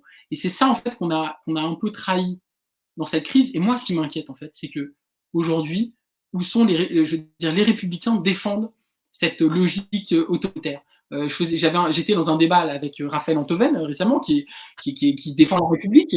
Voilà. Et Antoven me dit, Antoven me dit, euh, les, la République, ça a toujours été les devoirs avant les droits. Et moi, euh, j'étais, j'étais assez interdit face à ça parce que je me suis dit comment c'est possible encore une fois, euh, on pense qu'on veut d'Antoven, on peut être très critique sur lui, etc. Mais il connaît l'histoire de la République. C'est pas quelqu'un, il connaît l'histoire de la République. Et je ne comprends pas comment des républicains, des gens qui sont et qui soient à droite, à gauche, quoi que ce soit, en viennent à défendre ça. Et pour moi, c'est là où il y a une bascule. Quand, ils en viennent à défendre ça, ils ne sont plus, ils ne sont plus républicains. Ils ne sont plus. Ah, alors c'est la question. C'est la question, c'est qu'au fond. Ah non, c'est la réponse. Mais, mais, moi, je n'ai pas une réponse définitive à ça. Est-ce que c'est qu'ils ne sont plus républicains ou est-ce que c'est c'est qu'ils ont perdu une, boussole que, je, mais c'est ça en tout cas le, le, la question centrale, c'est qu'au fond les républicains même modérés, euh, euh, voilà, ont perdu cette boussole là. Et, euh, et c'est ça qui est terrible parce que au fond ça, ça s'installe quoi, ça s'installe et, et qu'est-ce qu'on qu'est-ce que qu'est-ce que qu'est-ce que la République va devenir dans un monde où des républicains modérés, euh, sociodémocrates jusqu'à l'extrême droite, tous défendent euh, une vision euh, finalement assez autoritaire de la République. Et c'est ça qui devrait inquiéter tout le monde, au-delà de le retour du fascisme ou quoi que ce soit. Au final, c'est pas ça la question. La question, c'est qu'on rentre dans un régime qui, qui n'a plus de républicains que de nous. Euh, moi, je suis d'accord avec vous, mais je pense que les deux sont liés. C'est-à-dire qu'on peut très bien, euh, euh, entièrement d'accord avec votre constat, la République n'est plus que l'ombre d'elle-même, et le fascisme arrive. On, peut, on, peut, dire que les deux, les deux sont en train de... C'est pas le fascisme, c'est autre chose. Il faut pas, je pense qu'il ne faut pas regarder ça avec des lectures de. de c'est pas, on n'est pas dans les années 30. C'est tout à fait autre chose qui se passe aujourd'hui. Je suis d'accord avec vous. Et, c'est ça où je pense d'ailleurs où, votre rôle à vous dans votre travail sur euh, euh c'était auprès des gilets jaunes ou ah, euh, c'est intéressant parce que ça ça montre aussi le le, bah, le des, phénomènes qui sont nouveaux. C'est pas c'est je veux dire la, la, manière dont les gilets jaunes ont été réprimés. Il y a quelque chose qui, qui, et en plus ça vient d'un gouvernement qui se prétendait encore une fois euh, démocrate et sauveur de la démocratie. Hein. Macron c'est révolution le bouquin en 2016, 2015, 2016, je sais plus, mmh prétend être le garant des institutions républicaines et de, et de, et de la liberté. Et c'est ces mêmes gens, ces, mêmes personnes qui mettent en place ce système-là. Et moi, encore une fois, je dis, c'est la question du management qui nous permet de comprendre tout ça, parce qu'au fond, la politique est devenue management, et quand la politique devient management, euh, la question des libertés publiques, la question des grands principes, la question des droits fondamentaux, ces questions-là, elles disparaissent automatiquement. Parce que dans le management, il n'y a pas ces questions-là. Et, je pense que, au fond, on est rentré dans un régime managérial. Il faut le chercher son nom, il faut réfléchir à ce que c'est. Mais pour moi, ce n'est pas le fascisme, ce n'est pas le totalitarisme, ce n'est pas, c'est autre chose. Claudio Mann nous, nous, propose, je le salue, ce n'est pas du fascisme, c'est de la post-démocratie. Vous-même, page 191, vous écrivez vous écrivez, et vous l'écrivez euh, en italique. Alors, italique plus stabilo, on ne peut pas le rater. Le matronisme et l'appropriation par la classe managériale de l'espace politique et démocratique et la transposition au monde politique des valeurs propres au monde de l'entreprise et du management. Donc ça, c'est vraiment, euh, vous le mettez en italique, c'est vraiment ce que vous avez envie de dire. Ce, que, euh, vous faites un tout petit peu de, prospective politicienne, mais très intéressante nous expliquer que les politiques disciplinaires et liberticides n'ont été menées par Emmanuel Macron que dans un seul but, assurer sa réélection. C'est à cette occasion que vous évoquez effectivement la répression qui a été faite aux, Gilets jaunes. Euh, et vous évoquez aussi, vous, euh, vous appelez à la rescousse euh, Max Weber, bien connu de nos services, non pas sur la question de, de, l'État et du monopole de la violence physique légitime, mais sur la question de la bureaucratie. En gros, euh, si, on vous, si je vous ai bien suivi, management plus démocratie, c'est la, ce sont les deux piliers du marasme dans lequel nous sommes. Plus bureaucratie, pas démocratie. Qu'est-ce que j'ai dit? Démocratie. Oh putain. Oh le lapsus. bureaucratie et euh, management. Moi, je, encore une fois, c'est une hypothèse euh, que je pose très modestement et, et je pense qu'il y a plein, il y a plein de réflexions en cours là-dessus, mais encore une fois, je pense que la, bureaucratie, finalement, Max Weber a très bien vu de quelle manière la bureaucratie pouvait être un ennemi de la démocratie à partir du moment où elle devenait sa propre norme et qu'elle devenait finalement euh, une sorte de, système qui s'impose aux politiques euh, de manière presque naturelle au final et que les normes appelant d'autres normes, c'est une espèce de folie euh, normative qui, s'inscrivent dans, dans une sorte de régime bureaucratique devenu fou. Je pense qu'il a très bien vu ça. Mais là, dans cette histoire, la bureaucratie était aux ordres de la, de, de, du politique quand même. Hein. Voilà, c'est pas la, c'est pas la bureaucratie qui a inventé le confinement. C'est ça que je veux dire. La bureaucratie a inventé les, les, a fabriqué les, euh, les méandres du confinement. Mais le confinement a été inventé par le politique. Et c'est là où je crois que la, la, question du management est fondamentale, c'est qu'au fond, le, le, et on revient à ce qu'on disait précédemment, c'est que le, le finalement, l'entreprise, c'est quoi? L'entreprise, c'est on a un, un, moi je, je, travaille en entreprise et j'ai travaillé longtemps dans une grande multinationale et c'est aussi ça qui m'inspire beaucoup.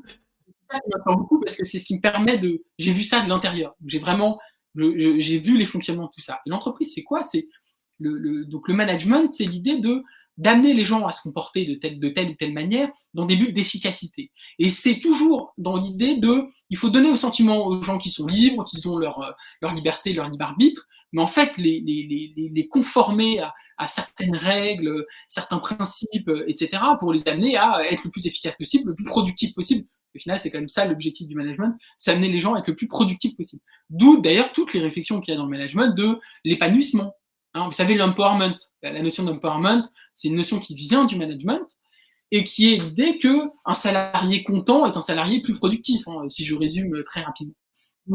C'est ça. Et toute la question du management, elle, se retrouve au fond dans. Et, ça, je pense que c'est important parce que le, le en fait, le citoyen est aussi un salarié et c'est quelqu'un qui est soumis au règne du management. Et donc, c'est quelque chose qui, qui, qui, qui, le, qui le vit au quotidien. Et en fait, le management appliqué à la politique, c'est ce qu'on voit avec Emmanuel Macron. Euh, Macron lui-même l'assume. Hein. Euh, j'ai tout un texte que j'ai jamais publié là-dessus euh, où je reprends plein plein de discours de Macron qui parlent du management, qui parlent de d'amener l'esprit de l'entreprise en politique, etc. Enfin, c'est quelque chose qui est d'ailleurs documenté hein, par d'autres gens. C'est quelque chose qui est connu. Le fait d'amener des députés qui sont des anciens managers, des cadres, etc. C'est aussi volontaire. C'est dire la société civile.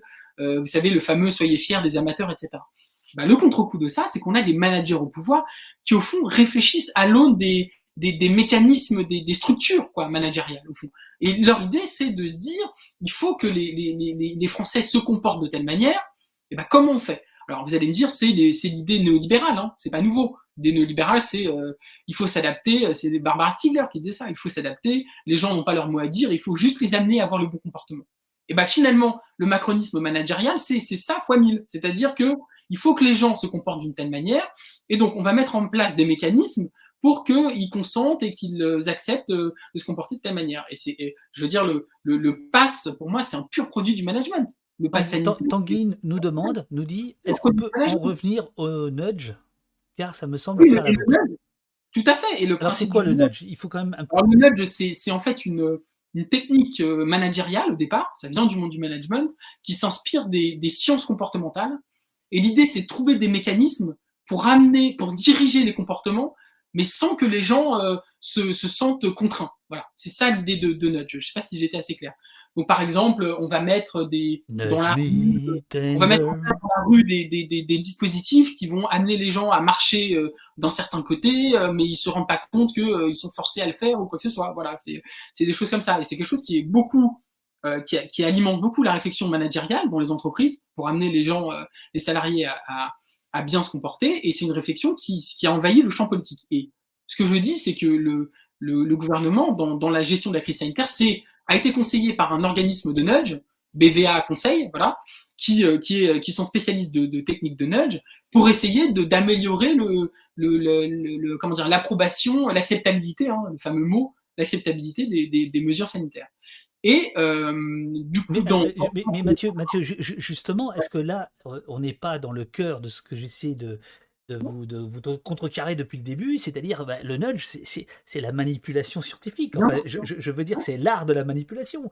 Donc si vous le dites, non? Mais c'est pour ça que c'est pour ça que je vous dis, vous avez raison, qu'il y a eu ça aussi, et je le dis dans le livre. Je cherche juste un équilibre que je n'ai pas vraiment trouvé entre ces techniques de management de manipulation et euh, justement le, la, la, demande sociale d'autorité, etc. Et je pense que j'ai pas réussi à trouver le, le, la manière dont les deux s'imbriquaient, parce que je, je, encore une fois, vous allez dire c'est c'est plus une intuition qu'autre chose, mais c'est plus que ça. Moi, je suis vraiment convaincu que euh, c'est les deux qui, qui doivent s'imbriquer et qu'il faut comprendre ce qu'on vit actuellement et ce qu'on vit d'ailleurs même euh, plus largement à l'aune de ces deux phénomènes. Mais pour en venir au nudge, par exemple, l'attestation dérogatoire, c'est une mesure qui a été euh, conseillée par euh, euh, ce cabinet de conseil en nudge, parce que c'est l'idée de dire, en fait, au fond, c'est un truc purement dissuasif qui ne sert à rien. Mais c'est juste dissuader les gens de sortir, en fait, parce que pour sortir, il faut remplir à chaque fois un papier avec plein de, de, trucs à remplir, etc.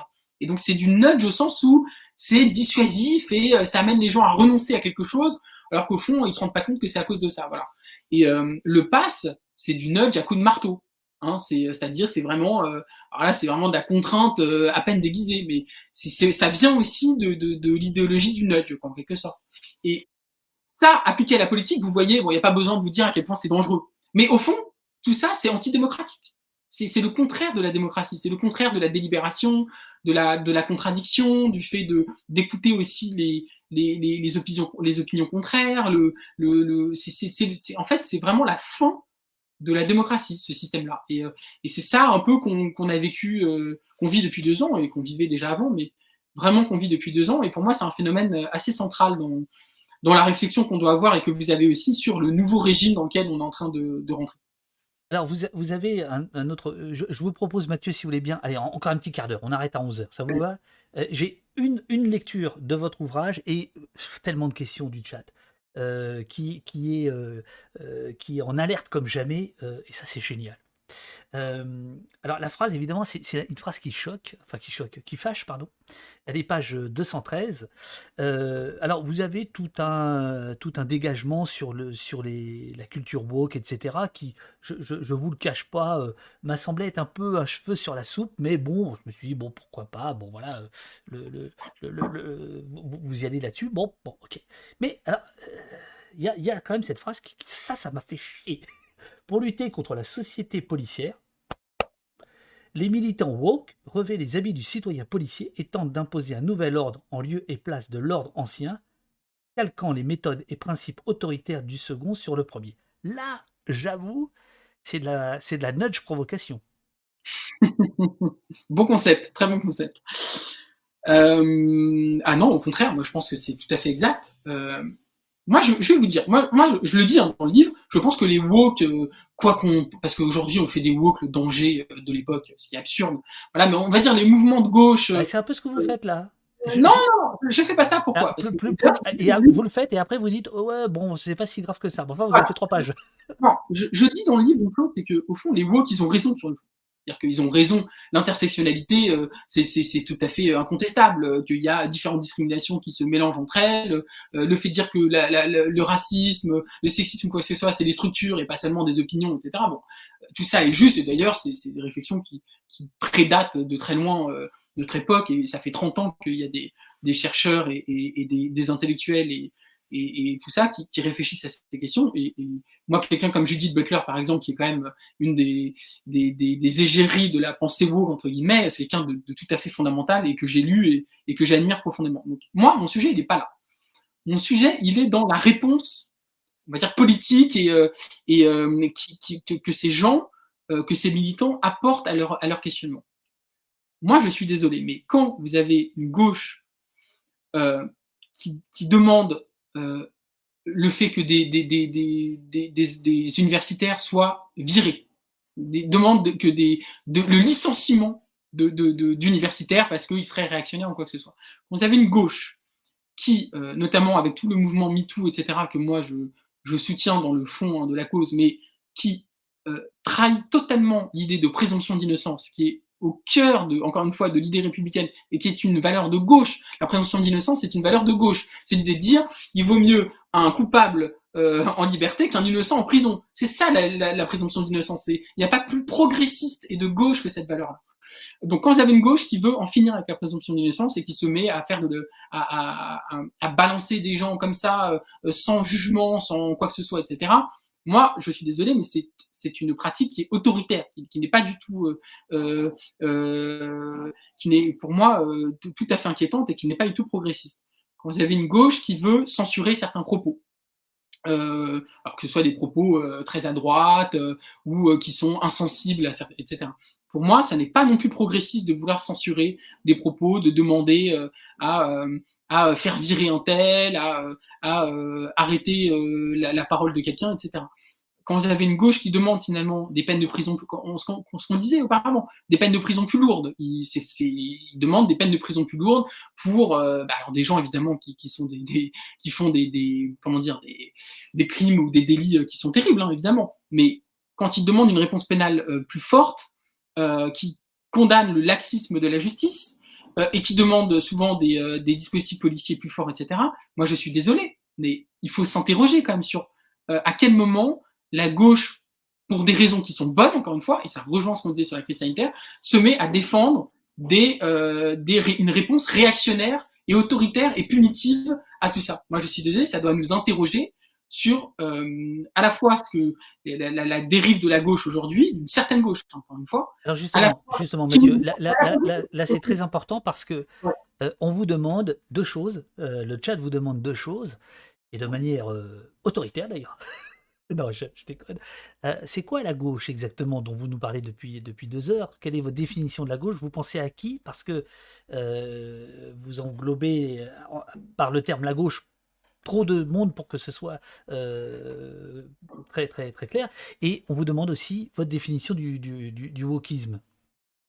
Euh, bah, moi, j'appelle gauche, euh, on va dire, tout, tout le. Comment dire J'englobe dans la gauche le courant politique qui considère que les grands principes d'égalité et de liberté sont les principes fondateurs de notre système politique. La gauche, c'est les républicains au départ. Euh, euh, la gauche, c'est les républicains, et la droite, c'est les contre-révolutionnaires. Hein. Euh, c'est comme ça que ça naît, hein, la droite-gauche. Et au fond, la gauche, c'est, pour moi, ça a toujours été les républicains attachés à, à la fois à la liberté et puis évidemment au principe d'égalité. Donc finalement, l'idée que les grands principes sont euh, importants et euh, devraient dominer, on va dire, notre, notre système politique. Alors après, ça a évolué. Il y a eu la gauche marxiste, euh, il y a eu tout un tas de gauches différentes qui se sont euh, succédées au fil des, des, des, décennies. Mais pour moi, la gauche, c'est ça. C'est vraiment les principes d'égalité et de liberté qui sont au cœur du, du on va dire, du système de société euh, qui, euh, qui est promu euh, par cela. Et c'est vrai que entre, on va se dire, entre une gauche social-démocrate et une gauche, on va dire, marxiste ou, ou voilà, il n'y a pas, il a pas vraiment de point commun. Mais et ça, je suis d'accord que englober à gauche des mouvements qui finalement sont très disparates, c'est compliqué. Mais pour moi, en tout cas, voilà, comme ça que je définis. Et je pense qu'il y a derrière un attachement à l'idée républicaine, encore une fois. Que quand vous dites la gauche, ce que, ce que vous voulez dire, euh, que ce soit dans votre livre ou là, dans les deux heures, je, sens que vous fatiguez. non, ça, va encore, ça va encore. super, super. je, vous dis ça parce que je ne veux pas vous prendre en traite. Je veux, je, veux, pas, parce que vous seriez fatigué, vous amener à dire des choses que vous ne penseriez pas. Mais en gros, quand vous dites la gauche, vous parlez d'idées. Vous ne parlez pas de gens. Non, je, je parle d'idées et je parle de l'idée au fond que le, la gauche va défendre plutôt, le, encore une fois, les droits des individus, qui est encore, encore une fois pour moi le, au cœur de l'idée républicaine, euh, face à une société de l'ordre, euh, une société plus euh, autoritaire, etc. En tout cas, moi, c'est comme ça que, je vois la gauche. Et encore une fois, et pour, pour répondre aux questions euh, là-dessus, c'est que euh, au fond, il y a eu un grand bouleversement à gauche qui a été mai 68. Et ce qui était intéressant avec mai 68 et après tout ce qui s'est passé notamment après dans les années 70 et qui pour moi euh, quelque chose qui, a été un moment très important dans notre vie intellectuelle, vie politique, etc., c'est finalement tout ce courant libertaire euh, qui a été, en gros, euh, qui a consisté à dire il faut se débarrasser du vieux monde et débarrasser des méthodes du vieux monde aussi. Et d'où toutes les idées de Foucault notamment, de sortir des prisons, de sortir de tous les mécanismes disciplinaires, que ce soit les, les, euh, les hôpitaux psychiatriques. C'est pour ça que ça l'intéressait tant Foucault. C'est que c'était finalement des, des, des, institutions fondées par les, par les, par les pouvoirs pour normer, pour, euh, pour voilà. Il y, y a toujours cette logique dans cette, dans, chez Foucault et puis chez, chez tous ces penseurs-là qui consiste à sortir de, ce, de cette normativité, de, ce, de, de cette logique euh, voilà disciplinaire avec d'un côté ceux qui se comportent bien et de l'autre ceux qui se comportent mal. Voilà.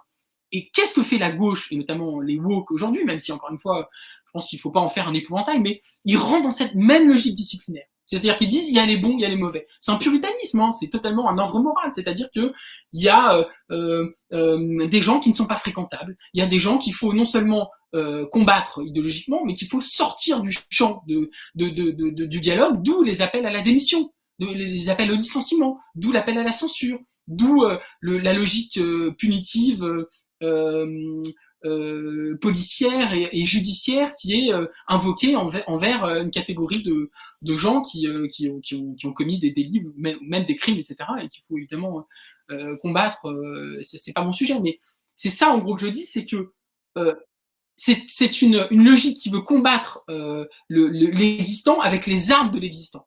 Parce que les armes de l'existence, c'est quoi? C'est la logique policière. Voilà. Pour moi, le woke, c'est une logique policière, c'est une logique disciplinaire. C'est il y a des gens qui se comportent mal, faut les punir. Voilà. Et moi, je suis désolé, mais c'est quelque chose qui me paraît antinomique avec, en tout cas, euh, euh, un certain esprit à gauche, qui, en tout cas, qui a, pu euh se développer euh, dans les années 60, 70, qui pour moi était fascinant parce que c'était vraiment l'idée de sortir de ces logiques-là. En fait. Mais woke, c'est, ça veut dire, au, départ, woke, ça veut dire éveiller, ça veut dire euh, euh, rétablir, rétablir la réalité. les, les, les, les, 68 arts, ce sont des, sont des gens qui ont voulu rétablir certaines choses. Les, révolutionnaires de 1789, ils ont quand même bien considéré qu'il fallait un petit peu cancel de trois trucs.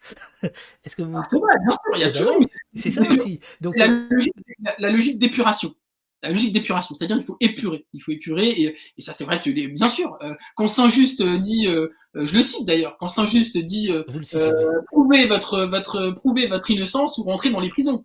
Bon, bah, et, et, ça, et en fait, ça, vous avez raison, c'est que la logique d'épuration est déjà présente à la Révolution. Et la Révolution, le, le, verre est dans le fruit déjà, évidemment. Bah, manière, on sait, hein, les, les, dérives de la Révolution voilà, donc je, ne n'idéalise pas du tout hein, cette période. Mais en tout cas, ce que je dis simplement, c'est qu'il y a toujours eu euh, une, entre guillemets, en tout cas à partir des, des, des, années 60 et 70, cette idée que moi je trouve intéressante et moi je, je, je suis plutôt proche en tout cas de cette idée, c'est-à-dire qu'il ne faut pas lutter contre ce régime avec ses propres armes, voilà, et que il faut sortir de ces paradigmes en fait. Il faut sortir du paradigme de la, de, de, de, de la discipline, de la punition, de la répression, de, la censure.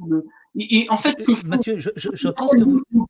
c'est qu'elle rentre dans cette logique-là. Mathieu, j'entends ce, que vous dites, mais j'ai adoré la, question que vous avez posée. Alors, je ne la retrouve pas, mais qui nous protège de, l'autorité? Est-ce que vous ne pensez pas, parce que, que euh, il faut aussi en passer par certaines prises de conscience, euh, par certaines dénonciations, euh, pour briser le mur du silence, pour briser l'impunité, pour briser, alors vous, vous n'appelez pas ça le fascisme, enfin, la, on va dire la post-démocratie qui, qui, vient. Est-ce que vous ne pensez pas que euh, on est obligé justement de contourner la seigneurie du monde, seigneurie et seigneurie du, du monde, par, par ce genre d'éléments?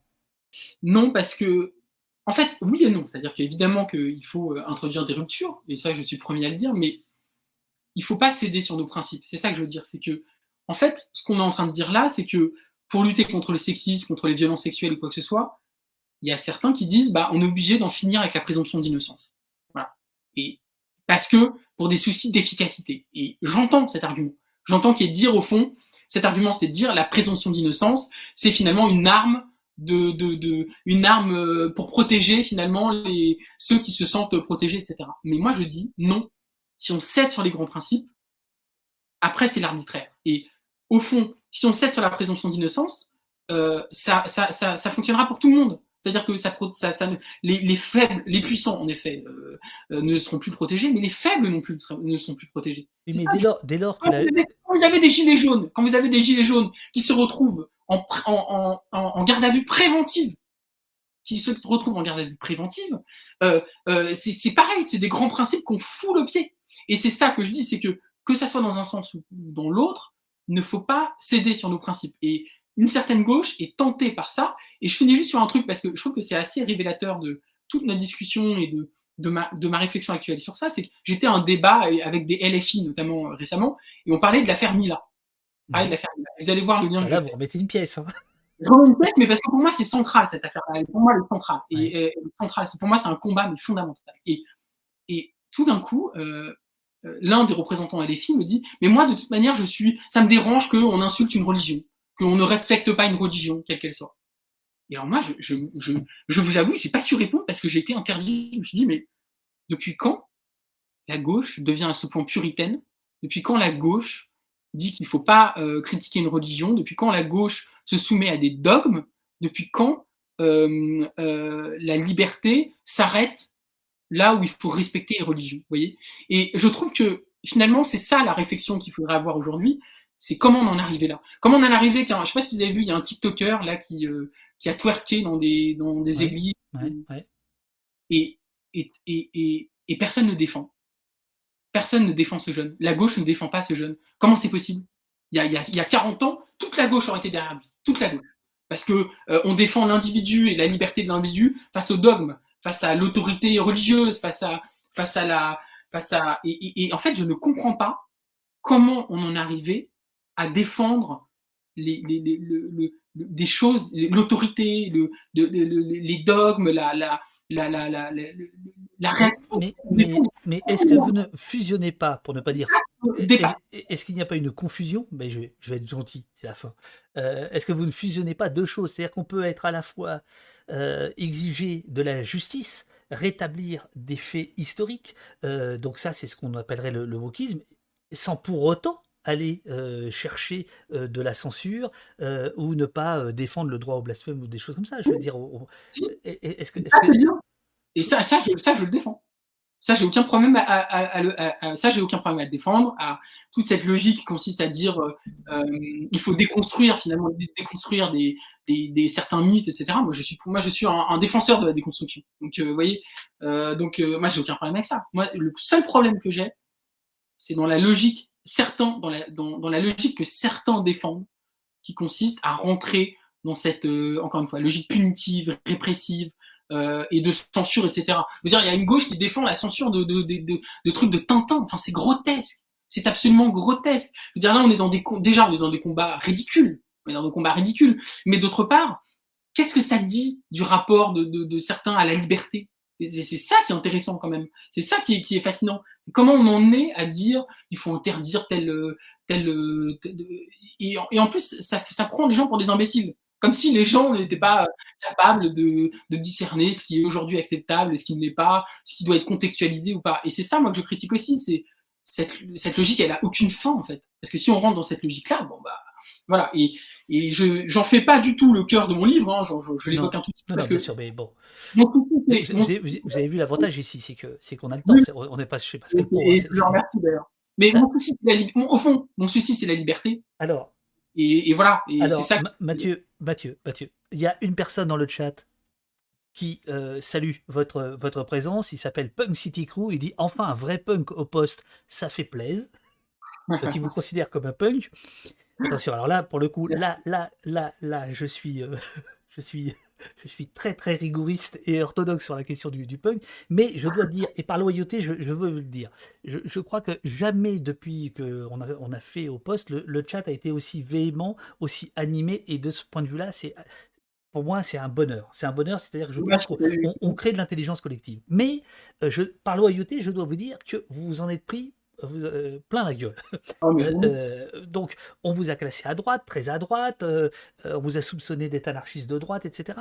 Est-ce que, puisque vous, vous classez parmi les, la, la, gauche libertaire, comment vous, vous ressentez ça? Est-ce que vous pensez que vous n'avez pas réussi à transmettre par votre livre ou par euh, certains entretiens ce que vous pensiez vraiment ou est-ce que vous, vous pensez qu'il y a euh, trop de, de conformisme euh, sur parce que là vous êtes là ici c'est un peu l'avant-garde de la gauche hein, on est bien d'accord bon et qu'il y a trop de conformisme de ce côté-là? Non, mais je, parce que finalement, ça serait. moi, mais, j'aime hein, le fait que vous soyez pas venu pour séduire. Hein, je, trouve ça super. non, deux effets. Parce que c'est vrai, en fait, c'est intéressant parce que la, la gauche ne m'a jamais vraiment accepté. Euh, et, c'est intéressant, et je pense que finalement, moi, je me reconnais au fond, et, vous allez vous dire, bah, c'est qu'il est de droite, mais c'est vrai que j'ai du mal à me reconnaître aujourd'hui, euh, ni à droite ni à gauche.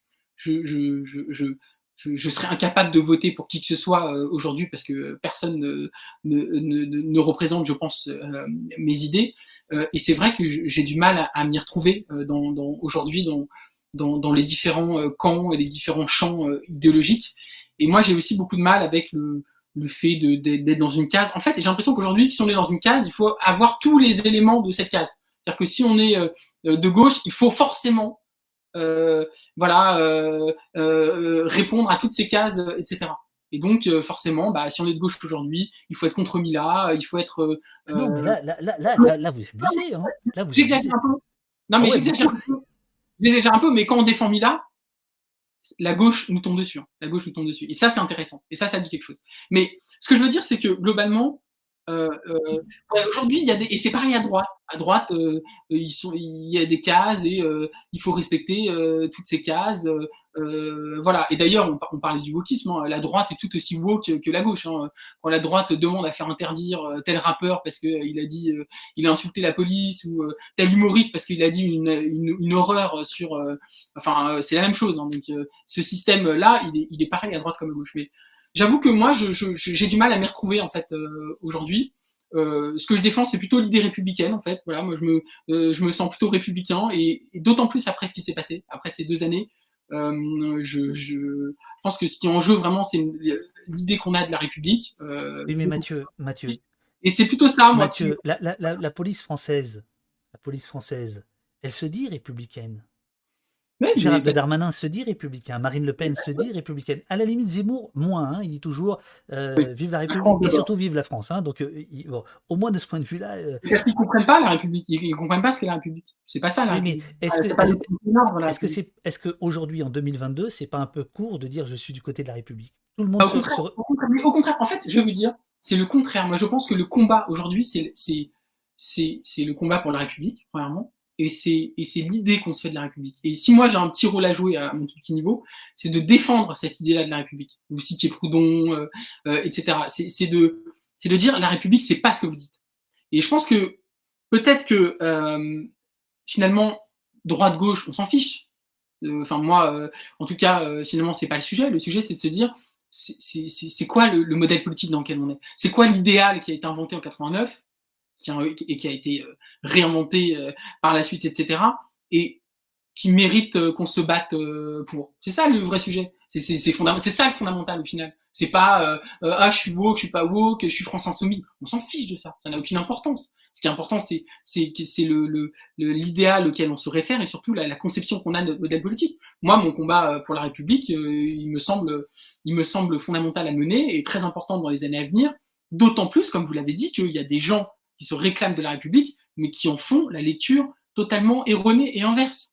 Et qui ont, et qui, et qui, et je dis dans le livre, c'est la République à l'envers. C'est-à-dire, euh, ils prennent les valeurs euh, fondatrices et premières de la République et ils les mettent euh, au second plan pour mettre au premier plan l'autorité, l'ordre, etc., qui étaient des, des, des, valeurs tout à fait secondaires, en fait. Et c'est ça, moi, que je, je, je pense que c'est un discours qui, en plus, a peut-être, aurait peut-être plus d'impact médiatique qu'un discours très militant, quoi que ce soit. Mais moi, j'ai toujours refusé le militantisme, j'ai jamais été militant. On verra par la suite, mais j'ai toujours eu du mal avec le militantisme. Et, euh, donc moi, contrairement à vous, je pense que c'est pas du tout, c'est pas, euh, c'est pas court comme vous dites. Au contraire, c'est fondamental. Merci beaucoup euh, Mathieu, c'était passionnant, c'était stimulant, c'était énervant. c'est chouette que vous soyez venu. Merci à vous. Voilà, je, pense que le chat va, va vous remercier, mais peut-être un peu moins que les autres, les autres invités. je, je m'attends à des insultes sur Twitter, c'est ça? Pardon? Il faut que je m'attende à des insultes sur Twitter. Non, non, non, non, non, je, je, je, non, non, je pense pas. Euh, merci d'avoir apporté la controverse, euh, dit Elliot. Euh, merci d'être venu, dit Sanglotte. Merci à l'invité, dit Nurbès. Mais si, merci beaucoup, nous dit. Voilà, merci d'être venu. Ça ne laisse pas indifférent. Si le débat contradictoire est important, on n'insulte pas, oui, mais voilà. merci Mathieu. Non, non, non, y y a, voilà, merci. Ça fait du bien, ça fait réfléchir. Oh, au poste a bien changé. Ça fait 10 minutes que je suis là. Que se passe-t-il? Voilà, non, voilà. Et donc, merci d'avoir rempli les vides. je ne sais pas à qui ça s'adresse, ça. merci d'être venu quand même. Ça nous challenge sur la défense de nos idées aussi. voilà, c'est ce, que dit West. Et, ça, je trouve que voilà, c'est parfait. Bah, je suis ravi de ça. Euh, je ne suis pas très d'accord avec euh, ce monsieur, mais il faut, il faut parler de tout ça. Euh, non, non, non, Il y a Pierre Claire qui dit Allez, go insulter Mathieu sur Twitter maintenant. Je déconne. Non, on n'insulte pas. Ça sert à rien. il déconne. C'est pas, grave. Voilà. Et comme dit, comme dit 94, euh, et euh, on finira avec elle Ici, on sait se tenir sans insulter, mais en combattant les idées. Et je pense qu'il y a parmi vos, parmi, parmi vos pages des très très bonnes idées à reprendre. Et il y a un peu de provocation que ça fait du bien. Mais bon, ça m'empêchait de dormir. Donc là, je vais aller me chercher un petit café. Je vous salue. Euh, je, vous salue, euh, Mathieu. Bon, hey, eh, trop de CNews quand même, pas trop de CNews. réfléchissez bien. Si je peux me permettre. On verra, réfléchissez bien. Euh, en tout cas, merci beaucoup et, bonne chance pour, pour, la, pour la tournée des Ducs. C'est comme ça que je vous ai. Je vous ai, je vous ai oui. Hein? Ah, quand je, quand parce que bon, il, faut dire, voilà, j'avais écrit à Mathieu il y a un mois, et puis j'avais pas de nouvelles, donc euh, je voyais qu'il était partout. Alors je lui ai dit, quand vous avez fini votre tournée des Grands-Ducs, venez donc au poste. Et il est venu deux heures. Et, j'ai venu, et ça m'a fait très plaisir. Eh ben nous aussi. Voilà, merci, merci beaucoup Mathieu. Bonne journée à vous. Moi je reste avec le chat. Merci beaucoup. Au revoir.